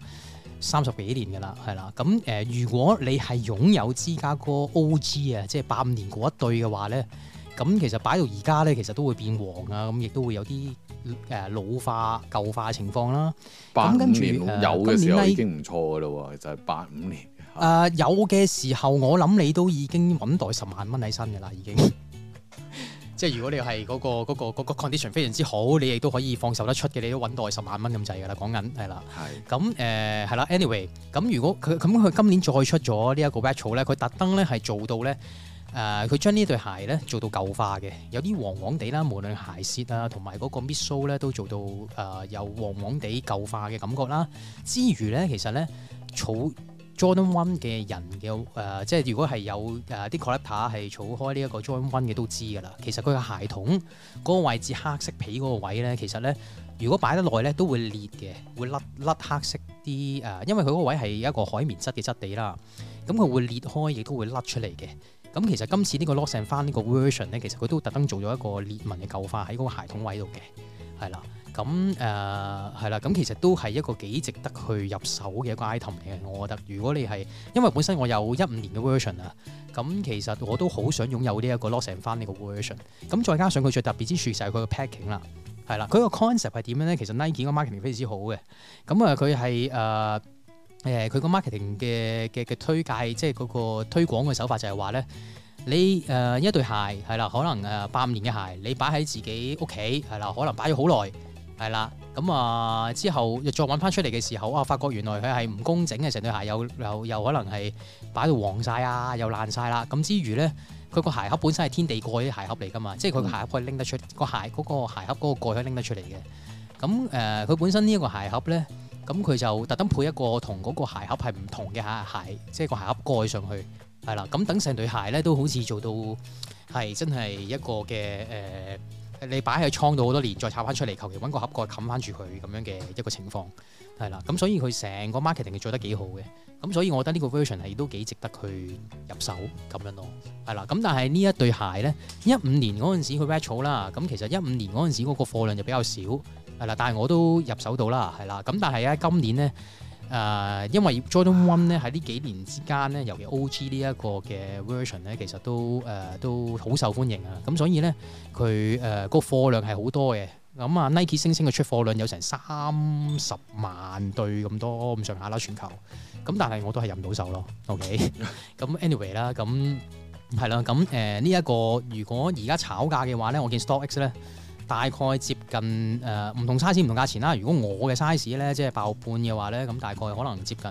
二千八到三千蚊左右啦，係啦。咁但係我如果去到呢個價位，應該我都就真係不了啦，係啦，因為都真係比較貴，二三千蚊啊，二千八到三千蚊到啦，係啦，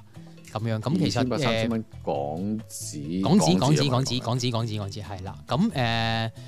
其實老實嘅，本身咧我諗呢對鞋咧，如果佢係個炒價可能去到係呃誒二千蚊左右咧，或者二千二到咧，我都會入手嘅。但係我冇諗過之後啊，原來咁貴嘅，咁就算啦。因為我諗住佢個貨量咁多咧，嗯個、炒價應該都冇咁高啦。啊，點不知原來都高企去到而家。係。我我其就係實呢咧，對嗰陣時未出之前嘅話，即係我都睇到，因為嗰陣時咁啱我都係睇緊啲 Jordan One 嘅啲咁嘅嘢，但係就嗰陣時我好似佢誒正常嘅標價係誒兩百蚊美金嘅啫嘛，香港嘅我冇記正價就係、我冇記錯係一三九九咁上下啦，係咯。係咯，一三九九咧係差唔多兩百蚊嘅啫嘛。係啊係啊係啊係啊所以就冇唔錯係真係太貴㗎，其實好好好好平啊嘅。其實我有少少 surprise 嗰陣時，咦究竟係一啲 O.G. 版定咩嚟？因為我淨係喺佢個誒 Nike 嗰個 website 嗰度喺度睇嘅嗰嗰陣時就咁，但係我見到咦未 available 啊，咁啊算啦，咁啊退而求其次係揀咗另外一啲嘢，咁但係就誒我都見到係因為因為你其實如果你去翻 Nike 個 website 咧，佢係啲炒版款咧，佢會話咧唔係喺 Nike 個 website 可以買到啊，去另外一個 website 度買嘅，到時你 OK 再到時候再撳嘅。就未去到好似香港嘅話，你要抽籤啊嗰啲咁嘅冇冇。唔係，誒以我美國以我集團所嗰啲知咁嘅咧，誒、嗯美國嘅 Nike 咧，佢有個 Apps 叫做 Sneaker 嘅 Apps 嘅 Nike 係啦，咁誒定時定候有啲 limited edition 嘅款咧，佢都會抽籤嘅，佢就擺喺呢個 Apps 度登記做抽籤咁樣咯，係啦，咁但係相對啦，誒咁誒、 OK 相對派俾美國嘅貨量咧，係點都會多過香港嘅，咁所以個鋪大自然中嘅機會會多。我有美國朋友都一次過都中咗兩對，係啦，咁變咗就哦係啊係啊，係其實其實其實係喺美國買鞋咧，相對係會易買啲嘅比香港，係啦。但係當然啦，價錢就喂香港會相宜啲嘅，如果以正價計，係啦。係我我我唔知而家，因為我以以即係好多，我諗我四五年前啦，四五年前就間唔中都要儲下一啲咁嘅誒誒 Jordan 啊啲咁嘅嘢啦。咁其實嗰陣時我記得誒嗰、對誒 Jordan 十一嘅 Pantone 哦 Ultra 係 Gift of 係 flight 嗰一嗰一 set 咧，哇！嗰一 set 嘅話，我係我係佢好似唔知半夜十二點鐘定半夜兩點鐘開賣嘅，我係嗰陣時係就咁樣喺個 website 度係咁撳嘅啫。嗯咁啊誒嗰陣時都好誒、呃好好快好容易就俾我撳咗出嚟㗎，其實都嗰、個就哇呃嗰陣時我 Pantone 記得 Pantone Pack 因為咁嘛，啊嗰你個講緊係咪？ Pad 啊，係啊，嗰個 gift set 啊嘛，誒係即係一。即係十一代同埋二十嗰陣時我記得好九似係係啦係啦，嗰誒其實嗰另外嗰對嘅話係啊 CP3 噶嘛，唔係唔係 Jordan 嚟噶嘛，嗰對 CP3 嚟係係㗎嘛係啊，即係咁，但係嗰對嘅話誒，我買咗翻嚟，好似嗰陣時正價係五百蚊嘅都要。如果五百蚊咁啊，成誒、我我買翻嚟之後嘅話，係個 colour 係好特別，但係跟住就係成個鞋盒嘅話就係一個櫃桶咁樣咯，上下兩層咁樣兩兩對鞋咁擺埋一齊嘅。咁代，係嗰、個誒嗰、個其實我我都真言重誒真言總之咁樣擺喺個櫃入邊咁樣封住塵咁，但係就哇，我我覺得佢個炒價唔係呢一對嘅炒價咧，唔係好升啊，唔係老實嘅。誒。誒呃 Jordan 咧，如果你話十一代同埋即係你講個 gift 誒，即係嗰個 Pantone Pack 咧，即係十一代同埋二十九代咧，其實兩對鞋咧係啊唔好擺啦，着啦 Anthony，因為擺得幾擺會爛㗎，快啲啊着咗佢啦，我我我就係好好乞人憎，而家啲鞋嘅話好鬼容易爛，尤其個 mid sole 嗰度係好容易爛。係啊會甩㗎，所以呃誒其實 Jordan One 咧，反而我哋玩開鞋都知㗎啦，Jordan One 咧反而係嗯，啊、即係你點樣擺咧都唔會爛嘅，最多佢係會離邊，嗯但係因為佢有車線呢個 midsole 所以係唔會爛嘅。所以其實 Jordan One 係幾有值得收藏嘅價值，應該咁講啦。其實誒、呃波鞋界裏邊咧，Jordan One 咧就等嗯於即係呢個波鞋界裏邊嘅 Rolex 嘅，老實係啊，所以其實係好值得收藏，係嗯呃我 Jordan One 係。係啊但係 Jordan 個 brand 佢早幾年玩殘咗，玩得差咗，因為佢真係嘅，開係嘅係咁谷呢啲咁嘅 collection 啊，係咁喺度放好多好多出嚟，個數量已經太多啦，已經唔係一個去 collector 嘅一個 level 嘅話，就早兩年係真係差咗好多啦個價，所以係所以我就誒、哎買完個嗰對個 gift pack 之後嘅話就誒唔喐嘅，喂，我哋嗯我唔蝕錢都都都都偷笑噶咯，咁我而家但係我睇下，我嗰陣時買好似係九號鞋嚟嘅，誒而家 StockX 上面嘅價錢都上翻去八百五十蚊。嗱，老實嘅嗯都幾有有少少，Anthony，如果我建議係你，如果你對 Pantone Pack 未着嘅話咧，我唔建議你着啦，係因為着都真係爛㗎啦，即係可能都哇講緊 Pantone Pack 都 Pantone Pack 可能都已經係講緊五四五年嘅東西啦。啊咁變咗，我建議你，如果你全身未着 condition OK 咧，Store X 啦，唔好煩啦。唔係，我唔係我 soon 我呢頭去擺上去，啊佢其實唔係四五年啦，係二零一四年出嘅喎。係嘛？係 咪？係咪？係咪？八係咯，年都都㗎耐啦耐地喎，我記得係係係啊。咁所以所以嗯所以2014年出㗎啦係都係啊，所以所以唉，放咗佢啦，攞翻啲錢好過啊！真係講真，係啊，我一直係聽嗯啊，係啊，係啊，真係要放。一直聽阿 Ivan 講咗咁耐，我最吸引到我嘅耳朵嘅就係講緊十萬蚊嗰下。喂，但係你要揾到先係咯，你要揾到對 O.G. 版一九八五年版 condition 係 O.K. 係嘅，嘅，仲要係堅嘅好齊難啊料。係齊盒啦、靚盒啦、齊配件啦，即係可能佢嘅 tag 啊、嗰啲紙牌啊嗰啲要齊啦，咁樣先值十萬蚊嘅喎。咁所以如果你而家買到呢一對，你話你抽唔到喺美國易抽到嗰對，擺十年後啊，擺一擺廿年後，佢哦，會咁唔會咁？咁老實啦，Red 草永遠都係唔值錢㗎啦，哦永遠都係 O.G.，OK，O.G. 先係值錢嘅。即係要 original 啦梗，O G 係即係。啦，梗係啦。嗱，我哋聽眾未必知咩叫 O G。梗係。啦，Original 係啦，係第一版係啦，咁啊 Jordan 先係啊，其他鞋我唔知啦。OK，咁樣樣。誒 Air Max 就可能有啲會係嘅，但係就好少啦已經。 a m s 都唔得啦，因為佢唔擺得㗎，佢隻膠料會爛啊。唉，得喂，但係我想話你，即係你啲專家啦。咁其實嗰 miss 通常爛嘅話係 miss so 爛啊嘛。咁係其實如果你揾啲誒 string wrap wrap 咗佢嘅時候嘅話，會唔會有幫助咧？啊，其實咁講啦，你哋美國嘅咧，啊啊咁美國我又唔太清楚，可能睇地區啦。但係點樣都好啦，美國咧個天氣比較乾燥啲嘅，點都比冇香港咁潮濕嘅，係啦。咁如果你話嗯草鞋嘅話，美國嘅地方係適合嘅。咁誒、呃、當然亦都要誒、呃用有個保養啦，就係、如果我草鞋我自己會點咧？我會係買對鞋翻嚟，我真係如果真係 keep 嘅，我會揾一啲，我唔會揾嗰啲嗰啲叫咩熱縮膠啊，嗯或者揾嗰啲好似係塑膠嗰啲保鮮膜嗰啲 wrap 住佢，我唔會嘅。我係點樣咧？揾一啲嗰啲誒有 zip 嗰啲咧保鮮袋咧，係攝落 back。我攝係啦落袋即係皇家藍變綠嗰啲啊，係。係啊密。實袋，係啦，密實袋係啦，密實袋，咁我就會入一個落去，入入對鞋落去啦，然後再加呢一個誒嗰啲叫做誒防嗰潮啲叫咩啊防吸潮濕袋防吸防潮濕珠，防潮珠，但係防潮珠係係係一 pack pack 嗰啲防潮珠，係啦，一包包嘅細細包咁樣嗯啦，我飽兩三包落去啦。咁之後就攝咗佢，咁盡量將又唔好抽真空喎，盡量將啲抽中氣咧呃呃誒，即係可能係逼出嚟啦。咁之後就攝埋佢，係啦，咁樣咁樣會擺會好啲。點解唔好抽真空咧？因為抽真空咧，如果抽真空咧，咁你連嗰個鞋籠裡面啲空氣都抽埋出嚟咧，個鞋會變形啊！我我哦咁你塞翻原本嗰嗰嗰塊紙落去咪得？哦，都可以係啦，你一係就塞紙塞到佢係係，就算抽真空都唔會變形嘅，咁 OK 嘅，咁 OK 嘅，嗯係啦，咁你再 OK 擺啲誒防潮包落去啦，咁一兩包咁 OK 噶啦，嗯咁之後抽真空係啦， OK 咁就再撕埋佢，咁就 OK 咯。咁其實其實老實嘅，咁樣咧對鞋咧可以誒，即係嗰個 keep 住嗰個誒嗰個型啊，同埋可以 last 耐啲咯。但係都其實避免唔到佢會爛嗯嘅，不過會 last 得耐啲咁樣。嗯，係唔係？啊我我而家我全部都係攞呢個誒熱縮袋咁樣笠住咯，而家就。如果你笠熱咗縮個膠連包都 OK 嘅，但係如果我哋玩鞋我都知啦，熱縮膠多數係會點樣做咧？就係、譬如對鞋，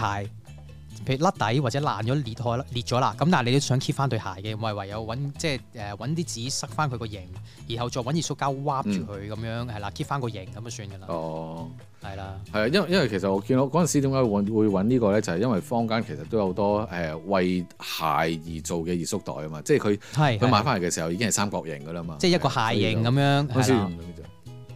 係啊係啊，嗰陣時就誒、欸、買咗呢啲咁樣笠鬼住佢，好似佢變咗鞋鋪咁樣，打佢啲鞋好似啊鞋鋪好中意嗰啲熱縮膠笠住啲鞋噶嘛，咁啊咁而家多咗但係我一我啲試過誒係，嚇。喂，我想講就係話我我咧，因我記得為。以前嚇、你講你講你講係，唔係因為咧？而家咧，嗱，以前我就會咁樣做嘅，但係而家咧，因為誒多咗好多買賣嘅平台啦，網上面譬如 StockX 啊呢啲嘅平台啦，咁、其實咧誒、係呃老實嘅，我都建議咧，真係如果擺得耐嘅鞋又因為唉咁，你知 collector 其實 keep 起上嚟都多噶嘛，咁波鞋呢樣嘢都比較嗯嘥位噶嘛，咁、總有啲鞋你會覺得唉，即係 keep 嚟又。係啦，即係唔係話太有價值嘅時候，咁又趁佢未爛，咁不如就唉放上 StockX 咁啊換翻啲錢，咁啊再買個第二對好過係啦啊，咁樣即係我會咁樣選擇咯，係啦，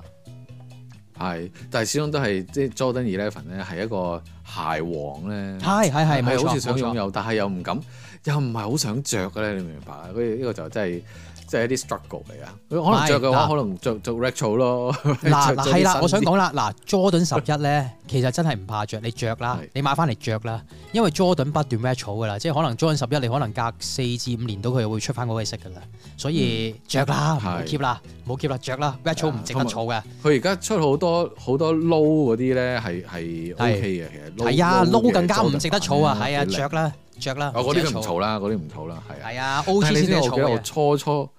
我我第一對 Jordan 係，我記得好似係 Jordan Six 啊 O.G. 嚟噶，當日嗰陣時啱啱出嘅時候買 Jordan Six，嗰陣時仲係好平，哇！跟住跟住真係嗰對鞋跟咗我，我諗都有成五六年啦，起碼都咁。但係真係最後一次我攞出嚟嘅時候嘅話咧，諗住再再去打波啦。粉碎啊哇哎係咪？！個 m i s o 粉碎啊！即係點解個個個歐蘇嘅話，點解成條脷咁舐下舐下嘅咧？咁個 m i s o 就粉碎咗。 鱷魚咁啦，唉係咪啊？鱷真魚？嘴咁樣啊，係啦，係啦，我我仲要換晒衫咁準備，準備出去打波咁啊！哎呀，冇鞋啊！真係騎你啊！我對，但係同埋嗰陣 O.G. 嘅話係誒 Jordan 八啦，Jordan 八嘅話係我我其實咁多對 Jordan 入邊，我自己着得最舒服嘅一對 Jordan 嚟嘅 Jordan 八。 ，OK，嗰對誒、呃即係第三次攞冠軍嗰對，有個個鞋面係誒兩個交叉，係我知道，即係我知道，廿我知三道，嗰對你係黑色噶嘛，係咪係啊？啊！我嗰陣時仲我誒佢、第一對嘅時候嘅係黑撞藍噶嘛，咁我、哦但係我 Aqua 買嗰時唔係黑撞藍，我買嘅時誒 aqua 色係啊，我收尾買嘅時候係黑撞紅白嗰只嘅黑撞紅白就係誒 playoff 咯，係啦第，playoff 嘅配色咯，係啦， playoff 啦，係啊 playoff 啦，因為嗰只真係好靚，因為佢嗰個 Jordan 嗰、個、呃、鞋舌嗰個 logo 咧，個 Jordan 咧毛巾質佢地係噶一個嘛，誒、呃毛，佢佢直情係冷嚟㗎係嘛？唔係毛巾咁㗎，毛巾佢係佢係 Jo- 類似一 Jumpman 種 logo，但係佢圓形嘅，咁 Jumpman logo 側跟咧就會係呢一個毛巾質係地，啦，毛巾啫，定係啦，嗰對係真係好靚，係但係同埋着得係好舒服嘅嗰對係，艾 c 佢 o 打 n 嚟波嘅係好正，OK，係啊，但係我已經唔記得咗嗰對擺咗去邊。唉不過有都粉碎㗎啦，唉，呢啲咁嘅嘢啫。唔緊要啦，呢啲呢啲遲咁早啊都會再出㗎啦，唉，唉，唔係佢會出嘅，但係我已經冇嗰個價值喺度啦，已經係你即係係即係 red 咗，你知道你冇得即係呢啲呢啲咁嘅再出，唉，算把啦，都唔係嗰對咯，已經我嗰陣時又係 O 我知 G 道，唔係啊，所以 red 草咧，red 草咧，即係純粹係買翻個情意結，着翻個情懷嘅啫，係啊，係啊，冇 keep 嘅價值係㗎嗰陣啦，時所以12 OK 嘅，OK 係啊，十二又試過買過一對，我唔記得咗，其實我都唔知唔知嗰陣時買嗰對係 Red 草啊，抑或係 O.G. 嚟講，都都好多年前買嘅啦。咁但係都其實十二都好着嘅，十二都非常好着嘅。嗯咁咁但係誒誒咁啊啊技安，我跳一跳你啦。咁其實因為呢樣嘢，我下一樣嘢嘅話，其實都好好關我哋講咗咁耐 Jordan 嘅嘢啦。咁我、嗯我就話冇買呢、個誒 Lost and Found 啦。咁其實我係買咗另外一對 Jordan 啦。嗰對嘅話就係、誒、都係 AJ One 嚟嘅，AJ One 嚟嘅，但係嗰對就係 Mid Mid 嘅 SE 版啦，係一隻誒、我覺得上去就係好。有翻個 classic 嘅韻味，但係咧佢又有一個有啲紅色係一啲漸變色咧，咁啊覺得誒有即係有少少特別特別嘅嚟，就係因為我我如果唔係着一啲運動衫嘅時候嘅話，我可能着甚至乎咧我哋 A D A J One 攞嘅話識襯西褲嘅話咧，其實都係 O K 嘅，都係有一種另外一種味道出嚟嘅，所以我就嗰陣時係入手咗呢一對，咁其實都唔貴嗰陣時。即係你講 Lost and Found 上面標價二百蚊美金嘅時候嘅話，嗰對誒先係嗰百三蚊百三蚊美金嘅話就，唉係呢。啲呢啲叫做着出街就係唔會肉痛嗰啲嚟咯。唔係，其實 mid mid 誒即係 Jordan One 嘅 mid cut 嘅款式咧，其實都即係近呢幾年 Jordan 即係 Jordan Brand 不斷出出好多㗎啦。咁因為呢一個亦都係後你話齋都係比較一個易入手啦，同埋比較平民啲嘅一個嘅款式啊。咁佢有好多嘅係誒唔同 colour blocking 啦，因為佢唔同嘅裁片，咁自然就亦都可以拼襯。拼湊咗好多唔同嘅 colour blocking 上上面啦，咁所以其實就都易襯衫嘅，亦都好多女士咧，香港啊，香港啊好多女士買 mid cut 去着嘅一個原因嚟嘅。嗯，係啊，呢隻，但係我發覺而家美國咧，好多人咧着 low 啊，着 low cut 啊，low cut 反而嚟講，可能對美國嘅人咧比較易襯衫啲咧，同埋有時佢着，即係如果你着瑜伽褲啊，或者係即係着嗰啲單車褲啊嗰類咁嘅褲嘅話咧，low cut 反而可能會仲好睇啲。喂，low cut 咧點可以唔講燈 low 咧？今年大熱嘅鞋 款啊，燈 low 啊，係嗯啊，係啊，但係燈係 low 啊我又想講我我其實有咧，個燈 low 係一個好 classic 嘅鞋款。咁我自己咧反而淨係就我燈 low 我一般嘅，我又睇用料同埋配色啦去買啦。咁我反而中意燈 low SB 啦，係啦。咁誒。嗯。咁燈籠其實我覺得係 OK 嘅，但係真係香港嚟講咧，真係尤其 Panda、Black Panda 呢、一個誒、呃 colorway 咧，係真係哇着到爛晒啊！係周街都係啊！一你出街可能有廿個人有成足廿個人着嘅，即係其實嗯真係、即係好多人都話呢一對係誒誒 sneaker of the year 啦，今年嘅，但係我真係唔唔唔唔咪 Lost 唔 and 好 Found 意嘅思啊，定係雪我我球啊我我想搭一搭爹先。雖然你哋啊講緊呢個 Jordan 好興奮，即係頭先你講緊呢個燈籠，我就撈張相嚟睇下咩樣。我連佢你講緊呢個咁大熱嘅燈籠，我連佢咩樣我都唔知嘅。你少出街嘅咧，成日 work from home。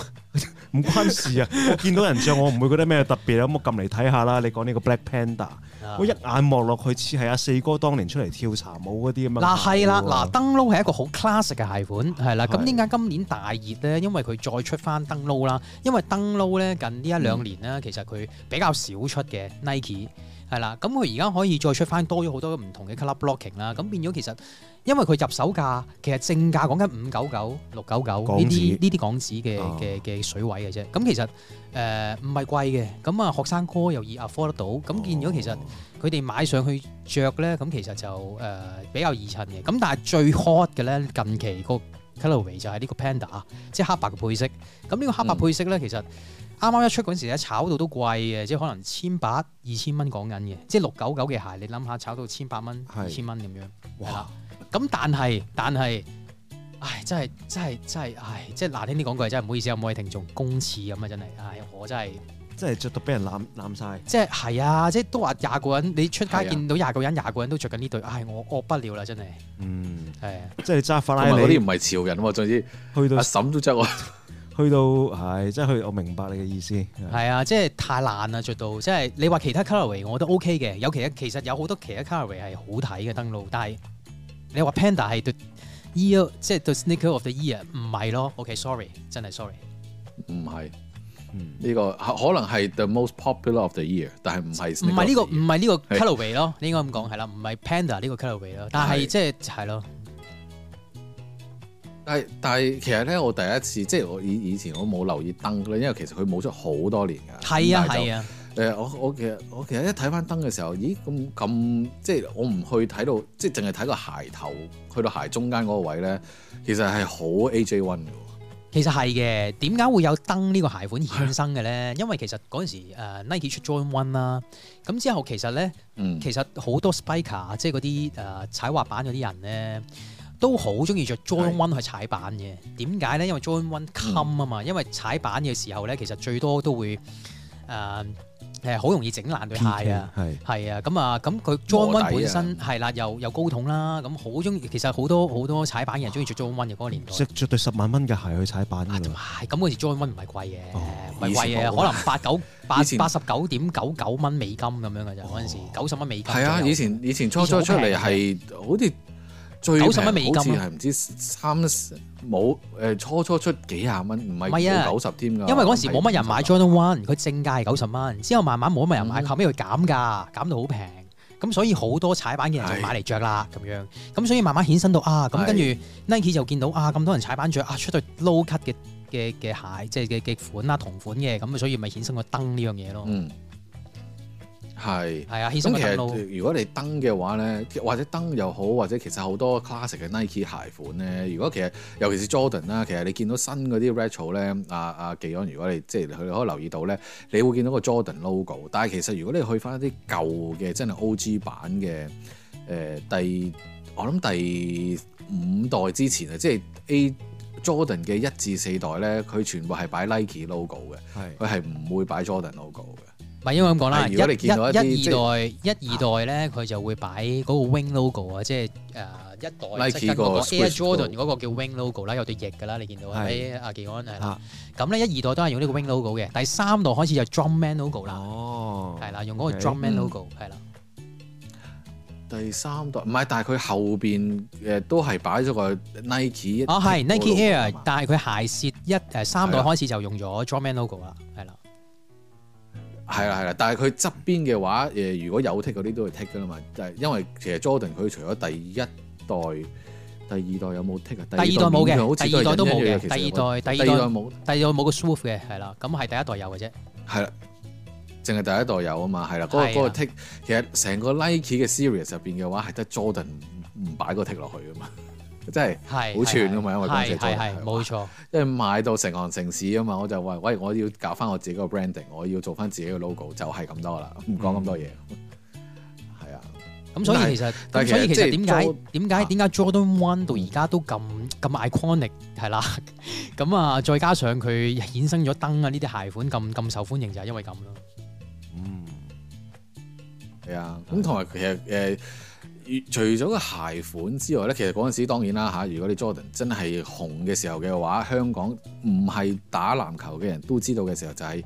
嗰陣時，南美多鴨章入邊啦嚇，流川楓着嘅 Jordan Five 啦，再加上啊收尾櫻木花道着嘅 Jordan Six 係啊，冇啦錯，Brad 跟住再啦翻轉頭就 Jordan One 啦，係啊係啦。咁咁但係其實誒 Jordan 入邊係好多 technology 入去係我幾 inspire 嘅一樣嘢嚟嘅，因為佢其實係其中誒、呃、應我冇記錯嘅話係第一對係用碳纖去做個鞋嗰、個叫咩位咧？嗰、個鞋中間啊，嗰、個底去 support 你隻腳嗰、個嗰個位噶嘛。佢用碳纖 Jordan 啊做嘅有，Jordan Jordan 十一咯，嗰陣時係啦，Jordan Eleven 係第一對用啊呢個 carbon fibre 去做呢個啊，即係嗰個叫穩定片啊，佢擺咗喺嗰個啊啊歐蘇嘅中間位置係啦，即係防抗扭啊，係啦。抗扭啊，即係等你對嗰嗰嗰嗰對嗯係啊鞋唔會話咁易扭得到係啦。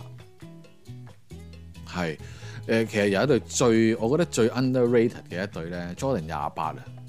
啊，係係即係係係，哇唔哇！真係好老實，我早幾日先至同啲朋友講完你 Jordan 廿八咧，係其實係我一對係誒、呃，當然外形係核突嘅，但係咧，你話我着上腳係突然間有嘭一聲，哇！真係好想去打籃球嘅一對鞋，就係、呢一對啦。即係嗰、係個嗰個佢俾你我帶俾你嗰我個都有一對喺屋企感覺，佢係佢帶俾你嗰個感覺，你一着上腳，哇！唔得，真係要拎個波出去去打籃球，係係嗱，技安第一時間哇 search 嗰個嗰嗰幅相咧，就好啊哇核 what what the f 咁樣係啦，咁好樣核突喎，真係係啊，好核突，但係 但係超好着，我同你講呢對鞋真係超好着。係如果你真係誒呃 performance 嚟講，係絕對係好好着。佢似到 ring boot 喎，我哦似揾唔翻嗰個似到水感，牌我揾唔翻嗰個感覺啦。一着上腳嗰下，哇！真係你嗰下好彈啊，好想出去打波嗰下嘅感覺。而係家冇鞋咗喺度，老實。我我對上一次嘅感覺就係啊呢一佢對鞋。主唔係一般嘅核突嚟？我覺要得係真主。係 唔係主要嘅原因，我覺得係因為佢誒佢個鞋底嘅做法係同一般嘅 Jordan 唔同嘅，即係 Five 一 place 啊，般佢個籃技球術鞋嘅話，係你叫做終於係 five place 啊，OK，係啊但 five 係 place 啊佢佢就係係中間特別突出嚟噶嘛。係中間係特別突嘅。咁啊，但係你如果一般嘅籃球鞋咧，都係要穩定嘅話，就成隻個鞋底咧係好闊、好平穩嘅。但係佢呢只咧係係好奇怪。我我著完第一次就哇，呢啲係咪 ask for 拗柴啊嘅大佬？呢啲絕係我我覺得好容易會拗柴喎。呢呢呢呢只咁樣係啊，但係但係幾特別嘅着落去嗰陣時，我記得仲喺誒佢咁啱嗰陣時嘅 All Star Game 咧，因為呢個係 All 係 Star 係 Game 係嗰日出嘅佢 All Star 咁啊 Game 咧，我佢仲記得咁啱佢嘅出咗嗰對叫 Bamboo 嘅。啊。病煲係咩色？咩色？誒，佢係白色嘅，咁佢嗰個碳纖嗰個位轉變咗做係 Bamboo 嘅嘅材質嘅。哦，OK。誒嗰嗰隻，但係嗰陣時咁啱誒係 Houston 喺 Houston 打 All Star Game 嘅嗰陣時，咁啊阿媽喺 Houston 就係開始開始，好似喺 Houston 第一次賣先嘅，嗰對係直情有 special edition 喺 Houston 賣先咁樣嘅。咁但係我嗰陣時我我隻我對係黑色，出邊係黑色，跟住一反咗落嚟之後嘅話咧係嗯熒 neon 光綠啊嗰只嚟 Neon 係咯，嘅，neon 係。係啊。係啊，嗰只係係真係好搶，佢好搶眼。咁啊，但係即係對於即係唔唔外行人嚟講，即係好似啊，你睇下技安呢啲嘅話，哇！係 What the F？但係我我覺得佢最差嘅話係出咗誒、呃 Westbrook 嗰個 series 嗰陣，我覺得係係哦係 shit。誒算啦，誒誒誒我 Westbrook，你你你誒擺啲咩上去都係 shit 嘅啦，係啊算啦，anyway。 唔係我我唔知啦，我我真係純粹真係好 layman 啦，我唔識 Jordan 呢啲鞋呢啲嘢啦嚇。我就咁見到呢一對 Jordan 廿八咧，我覺得係好值得 share 俾聽眾睇。我真係想聽下佢哋嘅意見，會唔會着呢對鞋嗯誒出哎嗱嗱嗱街 咁講啊，點 carry 嗱啊？嗱嗱，技安科技達人啊，你係係 OK？係係啊，科技達人自居咧，呢一個 John 廿八咧，佢個科技含量非常高嘅，你可以 study 下係好勁啊！呢隻係啊，真係噶，係佢個啊腳感咧，真係真係冇得輸。老實，如果你係一個真係做運動 performance 嘅人咧，即係係專就係啦，即係一個 performance 誒、即係一個嘅 sport shoes 咧，你係真係會，哇！真係你着上腳，你個腳感係完全係 bang 一聲，好大嘅衝擊感嘅啊真係。係係啊，我可以咁樣係啊形你容啊你你其實可以去 YouTube search 下，佢有佢誒，我冇記 Review 錯啦佢係有咪好多 video 有 review 又好，直情係有講過呢對鞋點樣點樣去 design 嘅。我啊，去到而家啊係我都我都仲有打籃球嘅，但係你話即係嗰個腳感，即係而家冇一對鞋嘅腳感，好似我嗰陣時試呢個 Jordan 二十八嗰陣時嗰、個腳感嚟得，哇！係係啊，真係真係啊！我早嗰排先同啲朋友講完， 啲朋友都好認同。咁犀利。係啊，我覺得要係俾聽眾分享下，係，OK 㗎呢隻啲唔識嘅要學下嘢啊！真係呢係個咁神奇，即係一對嗱，對於我啲真係好門路，可能呢對鞋真係好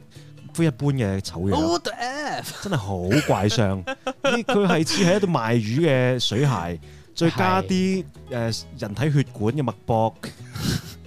個個混合咁樣，哇！真係望落去點點著啊？我着咩褲好啊？即係搞唔掂喎。真係誒 perform 即係嗰啲 performance 嘅鞋就唔需要襯托嘅，即係唔需要襯衫嘅，係你你真係打波 perform 嘅到。就得㗎啦，係咪？你啊入到入到波就得啦，係咪啊？係啊，即係係啊即係正如嗰句咩啊？咩架撐多多屎坑波哦，OK， 係係啊，係啊，好啊，哇！所你以就哋兩條友係就係咁講個 Jordan 啦嚇，基本上啊呢呢一呢啲聽眾開始瞓覺嘅。成集我覺得係改咗呢一個改咗個 title 叫咩 Jordan 迷篇都得啦，可以係。咁我技安答唔到爹啦，我純粹就可以話我要補充嘅就係話，我今年最想要嘅鞋咧，係只係一對啫， 就係 New Balance 嘅九九零 V 六。咁但啊係話 V 六我又想講啦，真係。我交俾 你講，我正喂想唔講係就係話唔。好唔好唔好咁講，唔好咁講。嗱我嗱我嗱嗱。講唔到佢啲背後嘅嘢出嚟，所以要交俾你我都唔講係好講到，不過咧 V 六呢一個樣咧，嗱，因為九九零其實咧又係一個好經典嘅款啦，係咪？係佢出咗六個 version 嘅，去到今時今日係啦。咁其實係咧，我最中意咧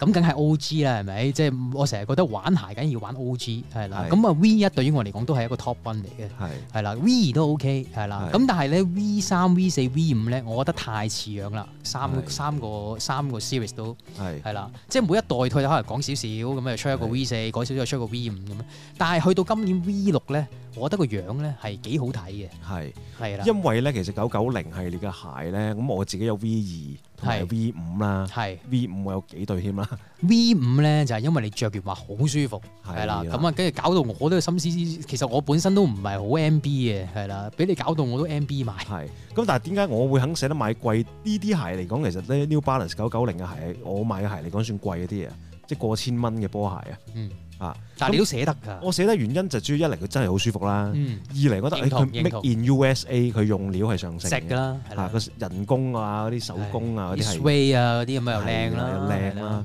咁但係呢對鞋佢個樣咧就唔係話唔係靚嘅，但係又未至於你嗰對 Jordan 廿八咁出眾 啦。係咁唔同嘅，唔同嘅，係咁佢咁同埋九九零係真係一般嚟講係可以話係薯啲啦，俾人感覺係 daddy shoes 啊。係嚇一個肥肥大大嘅一對鞋咁樣咯，係有冇乜特別嘅？你唔識嗰啲人 嗱，所以我又想講啦，其實點解我中意 V 一同埋 V 二咧？因為 V 一咧個款咧就比較真係 old school 啲啦，vintage 啲啦，我又比較中意啲 vintage vintage 啲嘅衣着嘅。咁 V 一就好好襯啦，係咁去到 V 二啦，V 二就比較嗰啲叫咩啊，機能風啲啊。係我唔知你哋知唔知啦我嚇，明機能風啲係係啦。咁去到 V 三咧，就好似有啲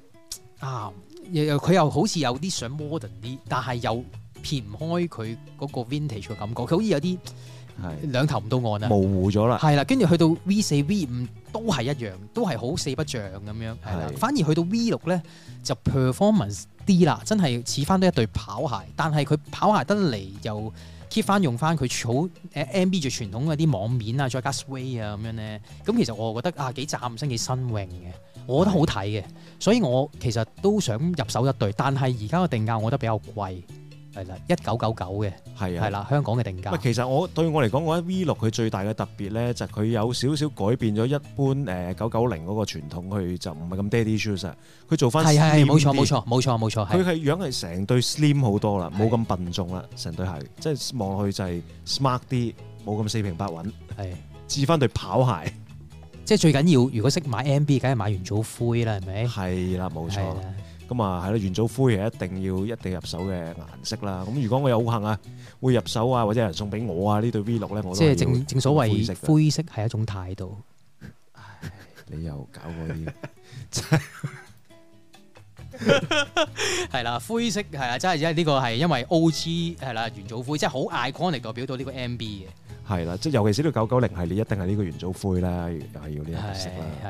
咁所以其實呢一對咧，對我嚟講幾安。你哋嗰啲要炒食炒價嘅，咁我覺得我呢啲唔使食炒價嘅。係。兩啊你等下產啦，嚟㗎嘛等下，啦，唔需要噶啦。係 M.B. 你去有其減實價嘅。 M.B. 個玩法咧，佢係咧誒不斷會翻貨嘅。咁水買唔到唔緊要，你等下一水，下一水買唔到都唔緊要，佢會不斷翻貨嘅。係佢量產嚟噶嘛？係啊，所以你去到第四五水買，好輕易買得到之餘，有機會再等到佢減價添。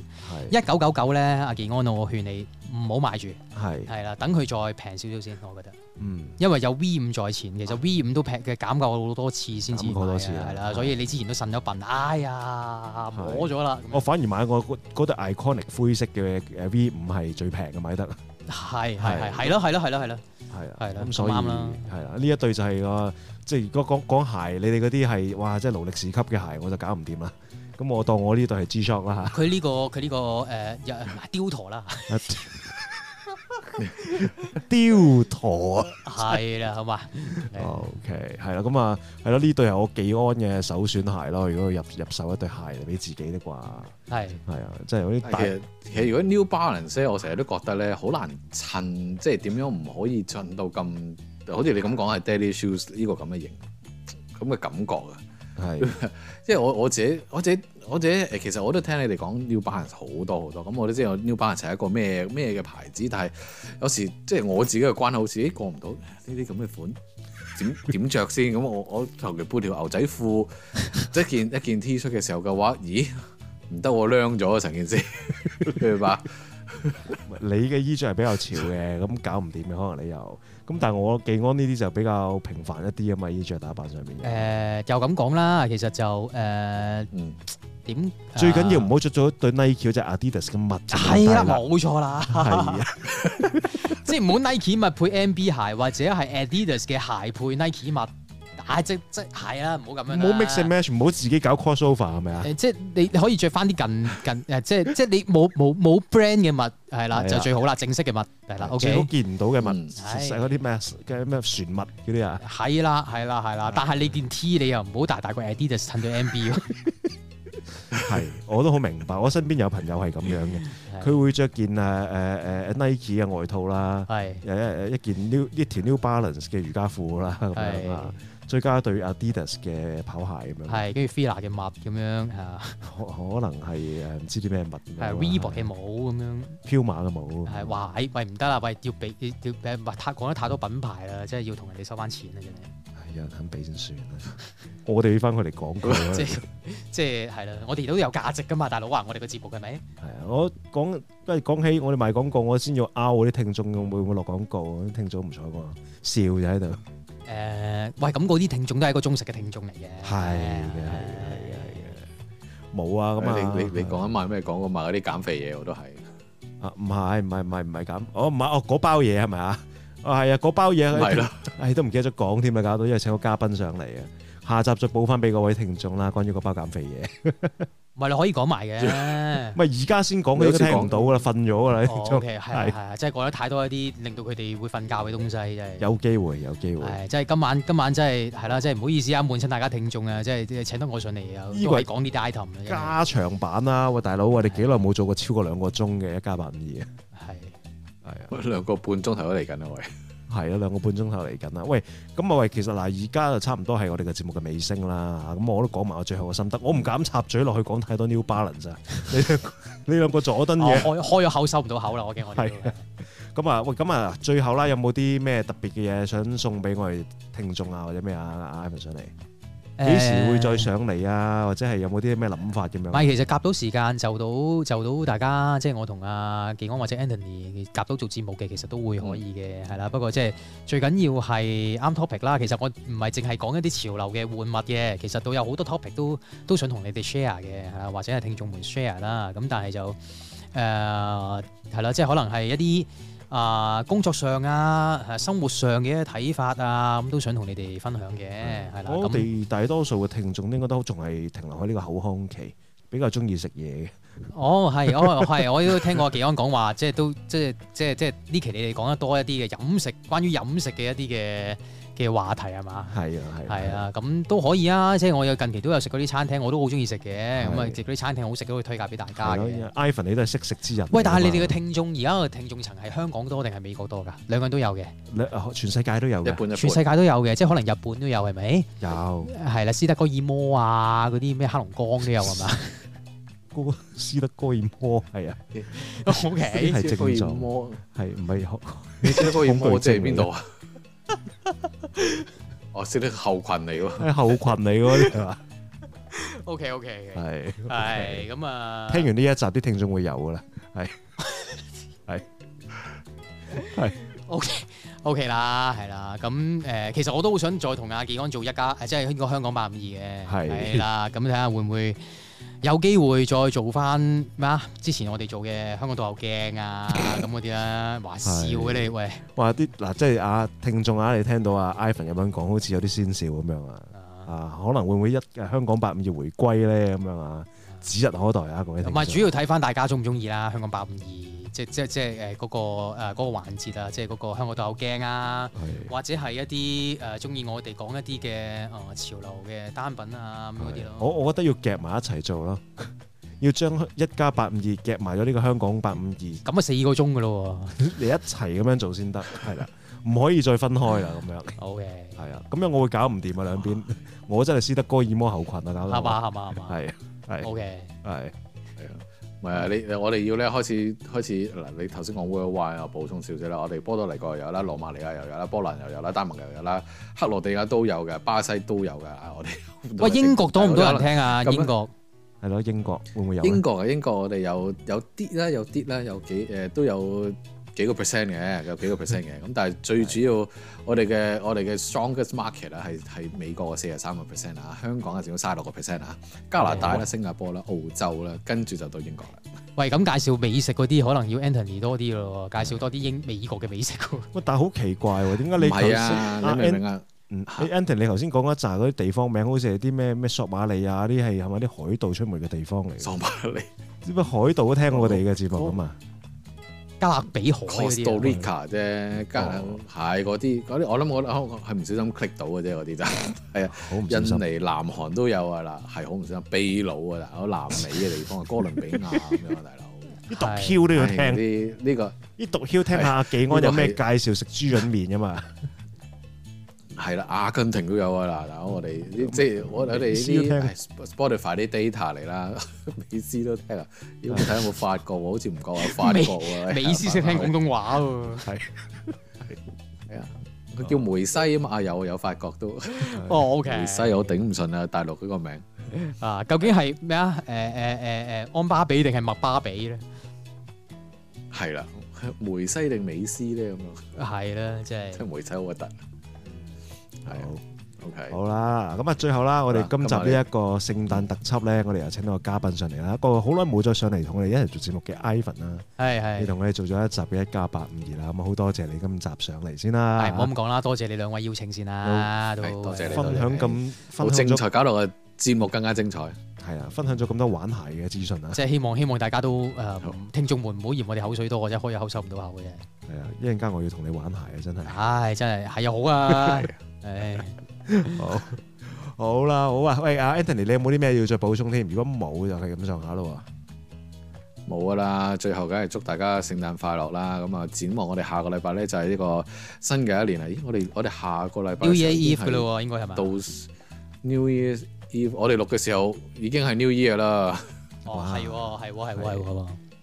冇錯係啊，咁我哋要出年見噶啦噃。